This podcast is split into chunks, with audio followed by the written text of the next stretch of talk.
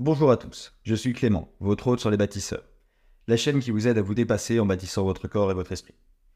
Aujourd'hui, j'ai le plaisir d'accueillir Victor Ferry. Il est un youtubeur qui a environ 500 000 abonnés sur YouTube et il a réussi à démocratiser et à vulgariser le concept de la rhétorique. Vous le verrez tout au long de cet entretien, la vie de Victor Ferry pourrait se traduire par un fil conducteur, la recherche perpétuelle de la liberté. Cette recherche de la liberté est passée évidemment dans un premier temps par le concept de rhétorique, et donc nous aborderons ce sujet, en quoi la rhétorique permet de vous rendre libre. Cela nous guidera aussi sur son parcours entrepreneurial, dont il parle un petit peu moins sur sa chaîne. Nous allons aussi parler des concepts de marché financier, non pas de manière extrêmement complexe, mais encore une fois, nous parlons ici de liberté, liberté financière. Au cours de cette discussion, nous divaguerons aussi sur plein de sujets passionnants comme l'intelligence artificielle, le développement personnel et l'éducation. Victor Ferry a une expérience passionnante et vous le verrez tout au long de cet entretien qui est extrêmement enrichissant. Mesdames et messieurs, je vous présente Victor Ferry. Bonjour à tous, bienvenue dans ce nouvel épisode. Aujourd'hui, je suis avec Victor Ferry. Victor, bienvenue. Donc, euh, ben, cette fois-ci, je pense que vous vous doutez de ce dont on va parler. Le, vous connaissez la tradition avec le mot-clé. Victor, tu es déjà au courant. Euh, à la grande surprise de tout le monde, le mot-clé pour toi, Victor, ça sera le mot-clé rhétorique. Mhm. Fais-en ce que tu veux, c'est à toi. Ah ben, on va se lancer. Ben, merci pour l'invitation, ça me fait plaisir de cette occasion. Bonjour à tout le monde. Rhétorique, en fait, c'est une discipline que j'ai découvert euh, assez tard. Euh, j'étais en master, donc j'avais un master assez général avec de la, science politique, de l'économie, du droit. Et euh, dedans, j'avais un cours de rhétorique. Et j'ai compris que la rhétorique, c'était une discipline qui me permettrait de vraiment avoir des outils pour faire quelque chose qui me plaisait depuis très longtemps. Parce que aussi longtemps que je me souvienne, j'étais passionné par la diffusion des idées ça qui me plaisait quand j'étais euh, au collège, au lycée. J'aimais bien écrire des histoires, j'aimais bien écrire des nouvelles. Euh, j'avais même essayé d'écrire un, essai politique pendant tout un été. Ça allait un ah, peu nulle part, mais c'était, euh, enfin, c'était vraiment ça qui me plaisait. T'avais quel âge quand t'avais essayé de faire ça? J'ai du mal à, me souvenir. Je pense que c'était à la transition entre le collège et le lycée. D'accord. Et je sais pas, j'avais envie de, comme ça, de, refaire le monde, mais tu sais, avec des idées très. quand t'as pas encore travaillé, tu, tu peux refaire le monde beaucoup plus facilement.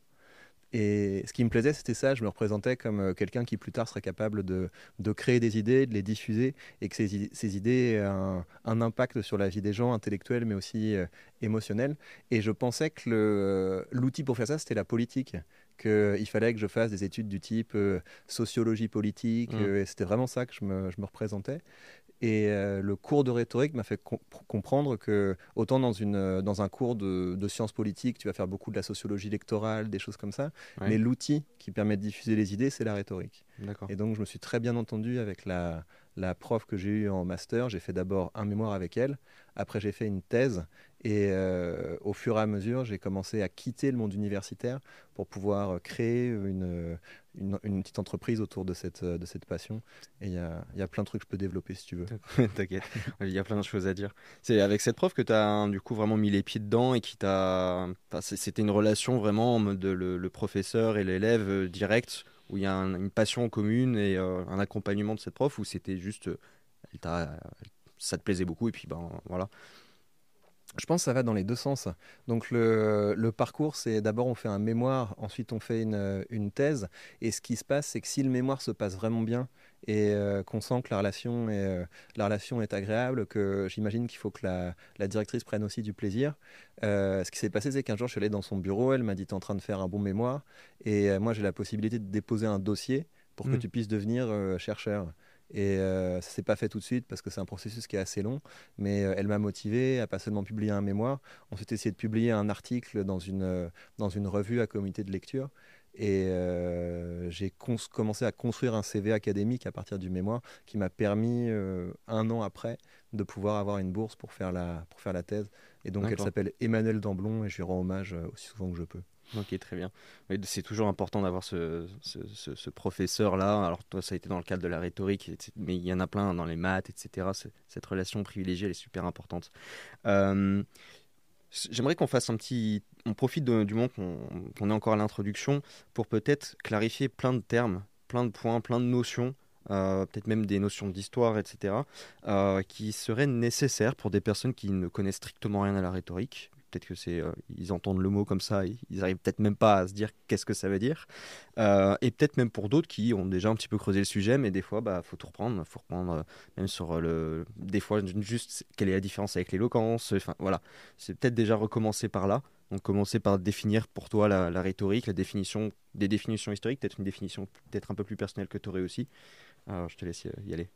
Bah, ce qui est assez intéressant au plan historique, c'est que là on a quelque chose qui est assez daté parce qu'on peut trouver des ouvrages. Euh, il y, a un ouvrage d'un auteur qui s'appelle Kennedy, qui s'appelle Comparative Rhetoric, où il essaie d'identifier des traditions rhétoriques un petit peu partout dans le monde, mais euh, ça tient jamais vraiment bien, parce que c'est possible de, de, trouver, par exemple, chez certains scribes en Égypte, on a des textes avec une, euh, une proto-rhétorique, et donc la rhétorique comprise comme une réflexion sur euh, ce qu'est un bon discours. Et donc chez les scribes, on va avoir des choses du type, euh, avec un supérieur hiérarchique, il faut parler de telle manière, avec mm. un, égal, il faut parler de telle manière. Donc on pourrait se dire, il y a des embryons de rhétorique, mais la première vraie réflexion sur comment on construit un discours efficace, c'est vraiment quelque chose qu'on va trouver dans la, dans la Grèce antique, parce qu'il y a une concomitance entre l'apparition de la rhétorique et de la démocratie.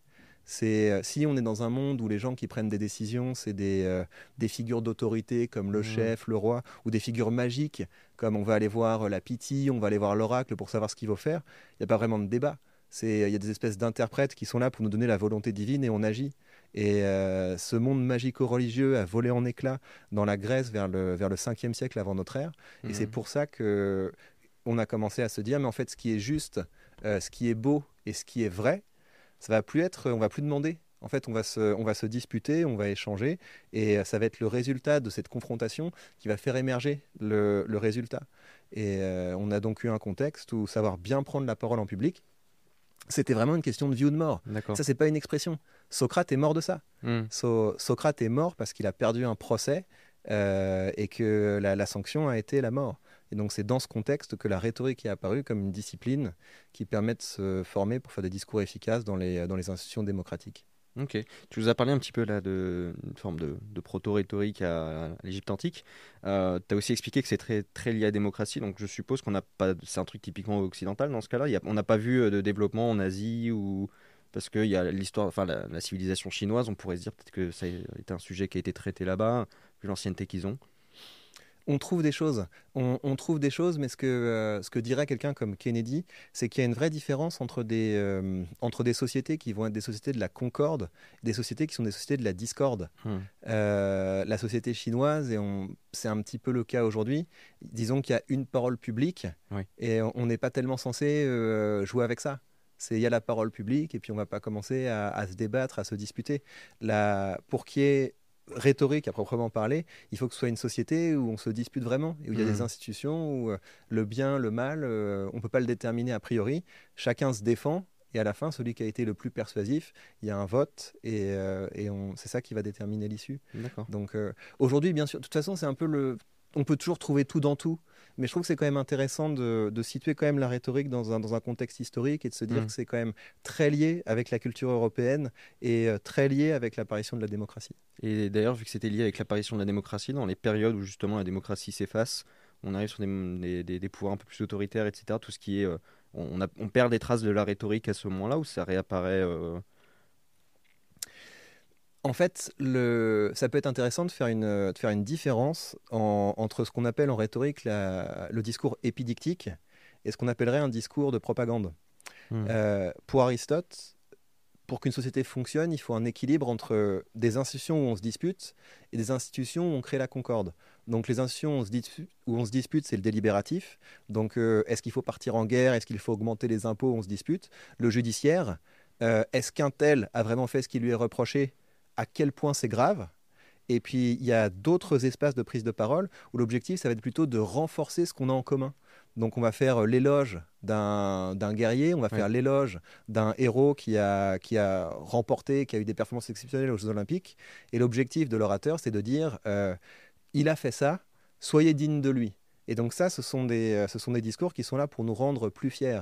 Et donc, ce qui se passe, c'est que cet équilibre peut toujours être perturbé on peut aller vers des sociétés où la discorde est euh, complète Euh, si on ne fait plus du tout d'épidictique, et je pense que l'Europe et la France est dans une situation comme ça où c'est beaucoup plus difficile de faire des discours qui rassemblent. Mhm. Et au contraire, on a des sociétés où il n'y a qu'une parole qui rassemble.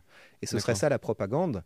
La propagande, c'est il y a une seule parole qui euh, est là pour dire ce qui est bien, ce qui est mal, et on ne la discute pas. Et donc le, la, la propagande, c'est disons de l'épidictique qui a dégénéré parce qu'il n'y a pas une, euh, une- un contrebalancement avec des, euh, arènes de prise de parole conflictuelles. Sur la, la définition même de la rhétorique, elle a évolué au cours du temps. Euh, elle est restée tout le temps la même. On va avoir toujours des variations autour du même thème. C'est toujours des choses du type l'art de bien parler. Moi, j'aime bien ajouter une chose à la définition, Mhm. c'est euh, mettre assez rapidement le- la notion de public euh, et la notion de disposer à agir. Parce que quand, on définit seulement la rhétorique comme l'art de bien parler, ça fait assez vite euh, salon. euh, quand, je, quand je dis que je fais de la rhétorique, on, on me rapporte tout de suite le film ridicule. euh, av- avec les, les propos de, les propos de cours, les gens vont essayer de trouver la petite Mhm. saillie qui va désarçonner l'autre, etc. Un peu de la parole de courtisan. C'est pas tellement ça qui m'intéresse, même si je... c'est agréable en fait quand on a une idée de la formuler d'une manière où, où ça pique. Euh, moi, ce qui m'intéresse, c'est vraiment cette idée que euh, on commence par euh, avoir un projet, on commence par avoir euh, une expertise, on commence par avoir peut-être un, produit, un service, et une fois qu'on sait ce qu'on a envie de, partager, on se forme pour le faire de façon la plus efficace possible. Donc la manière dont je définis la rhétorique, ça c'est ma définition, c'est l'art de mettre ses idées en discours et son public en mouvement. Comme ça, on a bien la dimension artisanale, Mhm. mais aussi on a une réflexion sur l'impact. On n'est pas juste face à un discours creux. Quoi. Ouais. Et, euh, et ça serait là la différence aussi avec l'éloquence? J'ai été tranché sur la, sur la différence entre, le, entre la rhétorique et l'éloquence parce que je, je trouvais que les, euh, les concours d'éloquence, qui par ailleurs c'est très bien en fait quand on voit l'initiative qu'il y a chez Eloquentia, à savoir on va en Seine-Saint-Denis, on donne aux gens des cours pour qu'ils se rendent compte qu'il y a peut-être des rapports entre le rap et la poésie, qu'ils peuvent aussi euh, devenir des acteurs de la langue, donc il y, a tout, il y a tout un tas de choses que je trouve très positives, Mhm. mais je trouve que le produit fini est un peu, euh, est un peu décevant parce que c'est c'est toujours des prises de parole où euh, on joue avec les mots. Les, les sujets, c'est des, des, des choses du type euh, euh, avec ou sans élan. Voilà. Mhm. Et puis euh, il y a un sujet qui est un peu impressionniste et on va commencer à, à broder autour de ça. Et c'est pas du tout comme ça que je conçois la rhétorique. En fait, on prend pas la parole pour faire le beau. Oui. Euh, on prend la parole parce qu'on a, on a un projet à défendre, parce qu'on a un objectif. Et je dirais que l'éloquence, c'est euh, une branche de la rhétorique qui euh, consiste, une fois qu'on a vraiment fait le travail d'invention, à savoir le travail qui vise à produire de bonnes idées, euh, le dire d'une manière où on va peut-être à un moment du discours produire un petit effet waouh qui va, qui va aller chercher les applaudissements. Ça fait jamais de mal, mais je pense qu'il faut pas commencer par ça, parce que si les gens commencent par ça, euh, bah, ça fait des gens qui se gargarisent de mots et c'est pas le but. En fait, il faut que ça soit applicable et exploitable. C'est-à-dire que là, on- faire du discours pour faire du discours, ça ne, ne porte pas d'un. À part le plaisir du verbe, il n'y a pas un intérêt direct pour la, vie du citoyen, de société. euh. C'est ça.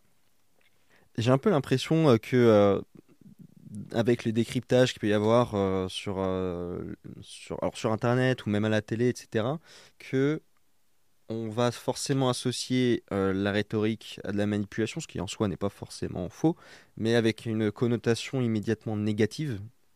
Euh, alors que là, ce que tu es en train de, de nous expliquer, c'est euh, totalement l'inverse. Comment t'expliques ça?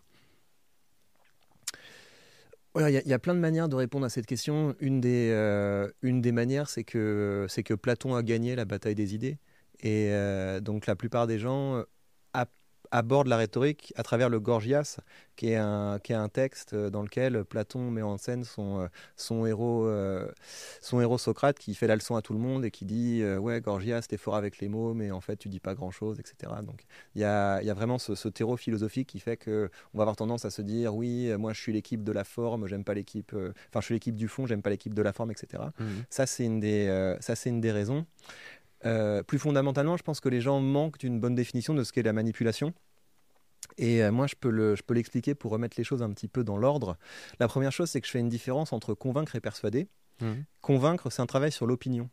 Et donc, euh, on va construire des bons arguments pour euh, faire évoluer l'opinion des gens. Et on a des outils euh, comme le modèle de Toulmin qui permettent d'organiser les différents composants d'un argument pour qu'il soit à la fois véridique et valide.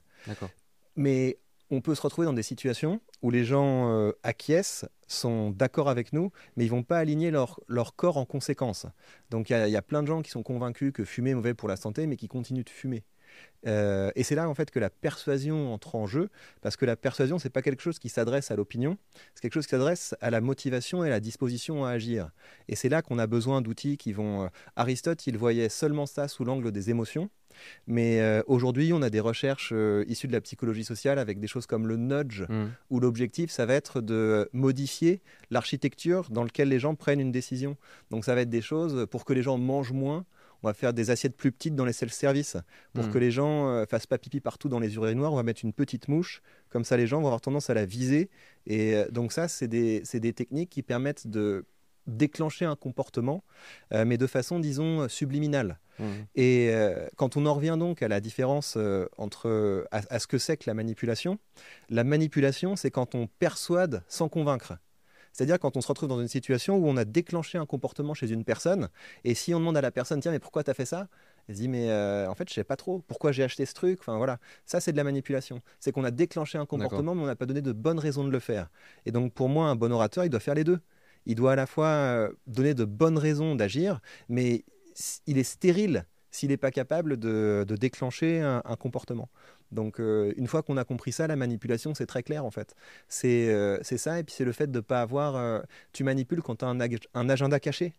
Quand tu n'es pas clair mm. en fait sur le... Tu déclenches un comportement et tu n'es pas clair sur, sur ce que sont tes intérêts. Et je pense qu'une bonne base pour prendre la parole en public, c'est de se dire, mon intérêt c'est ça, mon intérêt du public c'est ça, et je vais au maximum m'assurer que ce soit aligné. Et de façon générale, je dirais que la manipulation, c'est quelque chose de surcoté. Parce qu'il y a plein de gens qui, regardent mes vidéos et qui me disent euh, Oui, mais euh, imagine, j'ai peur que ma parole devienne une arme. Mais de quoi tu parles?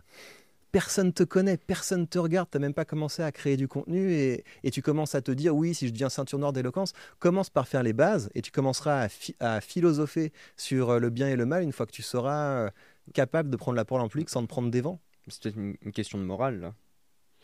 C'est-à-dire que moralement, ils se sentent peut-être mal à l'aise dans le fait de se dire qu'ils ont euh, influencé quelqu'un dans la décision qu'il était en train de prendre. Il y a un côté peut-être aussi dans la société aujourd'hui, on aime bien, on a une forme d'ego, on aime bien se dire qu'on est totalement libre euh, de nos choix. Euh, et qu'on n'est pas forcément influencé. Par exemple, sur les publicités, c'est très drôle de voir le nombre de personnes qui regardent toutes les pubs à la télé en se disant que ça les influence pas du tout, parce que oui, je vais pas aller acheter une Peugeot tout de suite demain. Mmh pourtant, les publicitaires savent très bien que ça vaut le coup d'y déverser des millions. Mmh parce que je pense pas qu'il y, y, a ça aussi sur les, ce côté d'ego Vraiment, je, dirais que le, principal problème des gens, c'est l'inefficacité.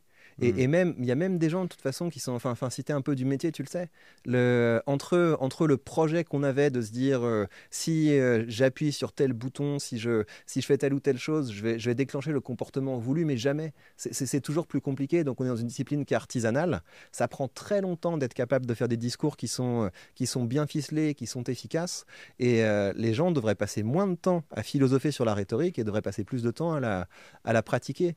Et, et ça, c'est un de mes combats parce que je pense qu'il y y a beaucoup de frustration, de tension, de, de ouais, d'émotions tristes qui, qui viennent du fait que les gens sont trop spectateurs et pas assez, euh, pas assez acteurs. Mmh. Et c'est la morale de toutes mes vidéos. La, morale de toutes mes vidéos, c'est euh, bah, d'accord, peut-être que la personne que j'ai analysée, vous l'aimez pas. Maintenant, vous êtes, vous êtes sur votre canapé et euh, cette personne, elle avance ses idées. Alors vous faites quoi? Mmh. C'était celle avec bah, Victor. Oh, Clément Viktorovich, euh, justement, tu disais ça effectivement euh, dans les vidéos, euh, qu'effectivement, il, il, fallait justement passer à cette action-là, et que si, je me souviens bien, que il y avait peut-être la problématique aussi de se dire, ceux qui veulent manipuler d'un point de vue du mal, pour le coup, eux se gênent pas pour le faire. Donc toi, en tant que personne de bien, c'est de ton devoir de t'y mettre. Alors la première chose, c'est que Clément, on l'embrasse. Euh, si, euh, si un jour il veut, discuter, c'est avec grand plaisir.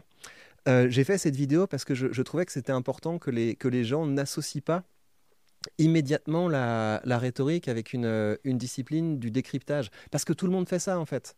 On, a beaucoup en fait. La, oui, la philosophie a gagné, l'esprit critique a gagné, la zététique a gagné. Donc la, plupart des gens ont les concepts du type ça c'est un sophisme de machin, ça c'est une plante, ça c'est une pente glissante, ça c'est un adominem, etc. Mais euh, ça va deux secondes en fait de, pointer les, euh, les failles dans le discours des autres. Mais euh, faites des discours commencer à prendre la parole. Évidemment que, euh, que, quand quelqu'un prend la parole en public, euh, il y a plein de parts de son discours qui sont euh, bancales, mais ça c'est trivial. Pourquoi? Parce que les, les, sujets dont on parle, les sujets qui méritent d'être traités dans l'arène publique, c'est des sujets qui sont dans le domaine de l'incertitude. C'est, mmh. euh, on ne sait pas en fait l'impact que va avoir nos décisions. On ne sait pas si telle mesure est, euh, est meilleure que, que, telle ou telle autre. Mais euh, il faut qu'on impulse une volonté d'agir et, et, après ça va, ça, va, ça va créer la décision et ça va créer le réel. Donc évidemment qu'un discours est, que, que, tout discours est, est bancal. Mais la, la question c'est est-ce que toi qui te crois si malin, tu, tu as suffisamment d'outils pour faire avancer tes idées sur, sur celles de l'autre? Mmh. Donc c'était ça que je voulais que je voulais dire parce que on peut très facilement créer un effet de connivence bon marché avec son public. Du type, euh, regardez machin, il vous a manipulé, il a pris la parole, euh, regardez là, dans, je prends mon, catalogue de, timbres des sophismes et je suis capable de pointer tel ou tel, tel ou tel problème. Et nous, on est beaucoup plus malins. Encore une fois, vous êtes sur votre canapé, les gars. Hmm. D'ailleurs, en parlant bah, justement de décryptage politique, euh, est-ce que qu'est-ce que tu penses du niveau actuel de la classe politique française là-dessus? Hors toute considération politique, je précise au cas où. Mais c'est vraiment... en fait, il y a, y, a y a, une série qui m'a un peu, euh, qui m'a un peu euh, rapproché, disons, de, de, cet univers politique. J'ai mhm. beaucoup aimé l'émission, la, la, série Baron Noir, euh, où, où, on voit à quel point c'est un, un métier de chien, en fait c'est que euh, tu es. Euh... Là, là, je vais dire un truc qui, qui va être un peu, un peu polémique, mais c'est. Euh... Il gagne que dalle. Donc, euh, par rapport à un entrepreneur, hein, par rapport à quelqu'un qui a décidé de ne pas se prendre tous ses problèmes, de créer sa boîte, de commencer à, enfin voilà, à vendre ses services, à vendre ses outils, etc. Il, il gagne que dalle, pas par rapport aux, Français moyens, mais par rapport à une personne qui aurait leurs compétences et qui déciderait de les appliquer dans le privé. Mmh. Euh, ils se font démonter dès qu'ils prennent la, dès qu'ils prennent la parole en public, etc. Donc, euh, je pense qu'ils ont, ils ont un métier qui est très difficile. le fait qu'il y ait de l'information en continu euh, c'est quelque chose qui leur a pas facilité la tâche parce qu'on ne peut plus du tout créer euh, une verticalité. J'avais parlé de ça dans une, dans une vidéo où je comparais, euh, disons, l'éthos de Poutine à l'éthos de Macron. Et donc, en gros, le grand récit, c'est ouais, Poutine, c'est le mal alpha et, et Macron, c'est vraiment une baltringue. Mais c'est facile d'être un mal alpha si, si toute personne qui te critique se retrouve en prison, que hmm. tu n'es jamais dans une situation où tu vas débattre avec les autres bah voilà, tu es un mal alpha, tu es tranquille, mais euh, personne te parle, quoi. Alors que quand tu es constamment sous le feu des critiques, constamment attaqué, constamment. Euh, enfin voilà, n'importe quelle personnalité politique euh, tweet, il peut se prendre un ratio par le premier venu, on ne sait même pas d'où il sort. son, sa photo de profil, c'est un manga, il a un nom de chien, etc. C'est terrible. Donc je, je, dirais que c'est très difficile de, de, faire de la politique aujourd'hui. Mais par contre, là où je, où je serais quand même peut-être un peu plus euh, corrosif, c'est que je pense que la, force d'un politique, c'est la faiblesse de son public. Et ça, c'est vraiment quand on commence à être entrepreneur qu'on comprend ça. En fait, être entrepreneur, c'est se dire, ma liberté, je ne vais pas la demander aux autres. Je vais, euh, je vais commencer à travailler, je vais commencer à, développer mes connaissances, mes compétences, et je vais me créer ma liberté. Euh, les politiques sont pas du tout dans ce game-là. Hmm. Le, rôle des politiques, c'est de, de, dire aux gens, mais vous pouvez rien faire en fait. Regardez, c'est de pire en pire, ça va de plus en plus mal. Et en fait, il y a une bonne raison à ça, c'est le camp adverse. Alors votez pour moi et on va vaincre les méchants.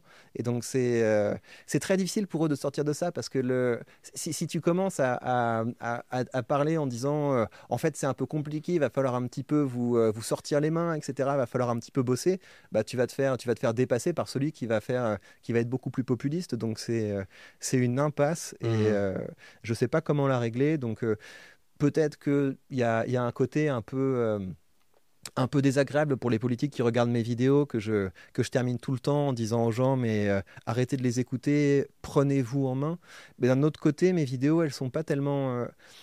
je casse pas du politique dans mes vidéos, c'est vraiment, je, même, les, même les personnalités politiques qui ont une sensibilité qui est différente de la mienne, je les analyse presque systématiquement sous l'angle c'est pas mal ce qu'il fait là. Et, euh, essayez de faire aussi bien et vous verrez que c'est pas si facile. Est-ce que tu penses qu'il y a... Alors là, il y a, un contexte effectivement qui est peut-être pas propice à, leur, mission, à leur exercice, mais euh, est-ce qu'il n'y a pas aussi... Enfin, je veux dire, les, gens sont habitués. Euh, en France, ils ont eu des grandes figures euh, politiquement qu'ils apprécient ou non. La plus grande étant De Gaulle, mais on peut prendre même un Mitterrand ou un, ou un Chirac. Et après, quand on regarde un Hollande, par exemple, comme ça je tape pas sur celui qui est actuellement, qui prend déjà suffisamment, euh, on a quand même l'impression qu'il manque un truc. Quand il, parle, on, même quand un jeune écoute euh, Mitterrand aujourd'hui, qu'il qui y a plein de mesures qu'il a pris, qu'il déteste aujourd'hui, tu l'écoutes, il se dit, ça avait de la gueule. Pourquoi on l'a plus cet effet-là? Bah, bien sûr, j'ai envie de te dire, euh, Hollande, c'est quand même, quand même un peu léger, quoi. mais des fois, ça, je me réveille, tu sais, la nuit, je me dis, Hollande a été président de la France, mais vraiment, je me dis, mais c'est, il y, y, a un truc comme ça. Mais, mais De Gaulle, tu lui enlèves la, la télé à une chaîne, je ne sais pas s'il est aussi classe que ça. Hein. Hmm. Tu, lui enlèves la télé à une chaîne et les, euh, les conférences de presse où les, où les questions sont préparées à l'avance. Je ne sais pas s'il est aussi classe que ça. Alors bien sûr, ça, reste quelqu'un, ça n'a rien à voir, quelqu'un qui, a été, qui a été chef de guerre, résistant, etc. C'est aussi un autre, un autre contexte où tu imagines qu'il y, a des, y a des hommes d'un autre, autre métal qui peuvent sortir de ce type d'événement. Mais je, pense quand même qu'il y a une, une, grosse partie de, la, de l'aura qu'a De Gaulle aujourd'hui, qui est, euh, qui est lié au fait que le, le système médiatique euh, lui permettait d'être euh, au-dessus de la mêlée. Hmm. Alors après, enfin voilà, De Gaulle c'est quand même c'est quand même autre chose quand on quand on lit ses mémoires et qu'on compare avec les, les, les bouquins écrits par des journalistes pour les politiques, c'est c'est pas tout à fait le, le même niveau. Mais je je, je pense que c'est beaucoup plus difficile d'être grand depuis l'apparition des, euh, des, des, réseaux sociaux. Et puis on va le voir là, tu vois, là on, on, fait les malins à faire une interview, à parler, etc. La première personne dans les commentaires peut dire ouais, c'est qui ce clown, etc. Donc euh, aujourd'hui c'est comme ça. Mmh. Oui, donc euh, mine de rien, les réseaux sociaux auraient eu un impact beaucoup plus conséquent selon toi que ce qu'on qu'on a tendance à penser, on, on les évalue même pas Je pense, je pense que le, le fait d'être d'être au, on a l'impression d'être au quotidien, d'être dans leur chambre, etc. De, hmm. le, fait que on soit, ce soit complètement horizontalisé, euh, bah ça, ça, fait ça, ouais. Mais, mais c'est pas que négatif. Le, le, le, côté positif, c'est que bah, avant, si on, voulait, si on voulait prendre la parole et diffuser nos idées, fallait, fallait, fallait connaître des gens. Hmm. Tu t'allais pas dans un média, tu n'avais pas accès aux journaux, tu n'avais pas accès aux éditions. Euh, l'horizontalisation, ça fait ça aussi. Ça fait que bah, si tu travailles, tu as quand même une possibilité de créer un média, de diffuser des idées. Donc ça, c'est le côté plus positif. Mais donc euh, après, je pense qu'on peut oublier euh, l'âge d'or de, figures dominantes et rassurantes. Et moi, ça m'embête pas parce que j'ai pas besoin de papa, quoi. Hmm. Et peut-être aussi, tu as parlé de la télévision il y a eu un changement aussi euh, qui a été euh, assez important sur la télévision, les chaînes d'infos en continu, euh, le côté, les, les, les, débats bruyants aussi qui sont avec, là on, l'a vu par exemple dans les présidentielles, c'était des, on mettait le candidat face à des débatteurs là, sur, chez Cyril Hanouna dans un temps de 5-10 minutes et ça, et ça, ça envoyait. C'est, ça a certainement une conséquence là-dessus. Alors ça, c'est ça, je peux t'en parler parce que c'est la, c'est la vidéo qui, euh, qui a fait décoller ma chaîne YouTube. Ah, d'accord. Parce que j'avais senti en fait le, je sais pas si ça t'avait marqué, mais le quand Marlène Schiappa est allée chez Cyril Hanouna. Oui. C'était, en fait, c'était la première fois qu'il y avait un truc de ce genre-là, qu'on, osait ce mélange des genres. Hmm. Euh, il y, avait vraiment un côté, bah, les, quand même, les politiques, c'est, euh, voilà, c'est un petit peu classe, ils vont au journal de 20 heures, c'est, ça se tient. Et là, on se retrouve avec euh, Marlène Schiappa et Cyril Hanouna. Et donc, j'avais fait une vidéo pour expliquer la différence entre la, démocratie et l'oclocratie. La, démocratie, disons qu'il y a des instances qui essaient de, créer de la médiation pour qu'on part d'un joyeux bazar. Et puis, on essaie de polisser un petit peu les opinions pour qu'au bout, on ait des choses qui, euh, qui ressemblent à quelque chose. Et donc, euh, oui, bah, tu as, as, la foule, et puis tu as des représentants. Et puis, les représentants, normalement, ils ont ça, ça, tourne un petit peu mieux, donc ils sont capables de mettre les choses sur le papier, ils peuvent traduire les idées en des lois, des trucs, des règlements. Et euh, à côté de ça, on a Marlène Schiappa qui arrive, euh, ouais, tiens, est-ce que vous pensez qu'il faut plus de frites à la cantine? Ouais, moi aussi, etc. Et donc il y avait un concept, quand on regarde, les, par exemple, un historien comme Polybe, euh, où il explique que la, la démocratie, c'est le gouvernement de l'intérêt général, Et euh, la l'oclocratie, c'est le gouvernement de la foule, où c'est celui qui est capable de crier le plus fort qui va, qui, qui va se faire entendre et qui va faire avancer ses, ses idées. Et pour moi, le Marlène Schiappa chez, chez Cyril Hanouna, je me suis dit, mais c'est ça en fait. C'est Hmm. c'est ça l'oclocratie. Et donc, euh, ça, ça m'avait marqué. Et c'est la, la, la vidéo aussi de ma chaîne où j'ai développé ma méthode en me disant, mais en fait, si tu, si tu parles comme ça de ces sujets où euh, tu sens que tout le monde va en parler, ça va te permettre de surfer sur la vague et euh, de, euh, bah, de pouvoir faire passer les idées qui sont importantes pour toi. Donc c'est euh, une méthode que, que j'emploie assez, Hmm. assez régulièrement. Mais oui, j'ai l'impression que dès qu'on se fixe une, une barrière du type euh, mais non mais les gens oseront pas aller euh, jusque là en fait on éclate la barrière et il y a un super épisode de South Park là-dessus euh, où James Cameron part en quête pour essayer de trouver la barre pour essayer de la remonter un petit peu c'est une métaphore autour de ça il, faut qu'on remonte la barre parce que sinon ça ira pas et euh, c'est un très bon épisode qui est autour de cette, euh, bah, autour de cette réflexion sur euh, toutes les fois que tu crois que c'est, ça va être de pire en pire, ça devient de pire en pire. Et je le vois dans tous les domaines. Parce que je sais pas quel âge tu as, mais Ouais, euh, 27. 27, ok. Hmm. Donc, tu as, grandi déjà dans l'ultra-violence et l'ultra-pornographie. Euh, Moi, je me souviens que j'avais été euh, un, un peu frappé par un film que j'étais allé voir avec une copine.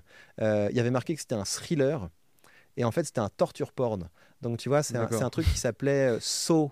Et je pense qu'il y a des gens Ah, qui oui. voient cette- la série des films Saw. Ouais, Aujourd'hui, Dassault, ils moi, se je me souviens, je regardais ça au Ben voilà, fin, co- ouais, collège, euh, fin collège, j'ai regardé ça. c'est ça. Et donc, pour toi, c'était normal, en fait, parce que Mm. c'était, tu te dis, ouais, c'est un peu crade, mais, mais ça va. Et donc, pour quelqu'un qui a grandi dans le monde d'avant, quand tu es, quand es plongé dans un film comme ça, où la finalité, c'est la violence. Oui. Tu vois, tu avais des trucs du type Le silence des agneaux, Seven, où il y avait des scènes qui étaient un peu choquantes, mais le, le truc principal, c'était euh, bah, c'est une enquête policière et on, on essaie de régler ça. Hmm. Un film comme Saw, la finalité, c'est de montrer des mises en scène de mort euh, en, repoussant les, Ouais, en repoussant les limites de ce qui est. Et donc, je, je pense que tu as un phénomène de brutalisation, Hmm. de désensibilisation, et euh, du coup, tu as une course aux armements de qui fera la chose la plus, euh, la plus répugnante, la plus trash, etc.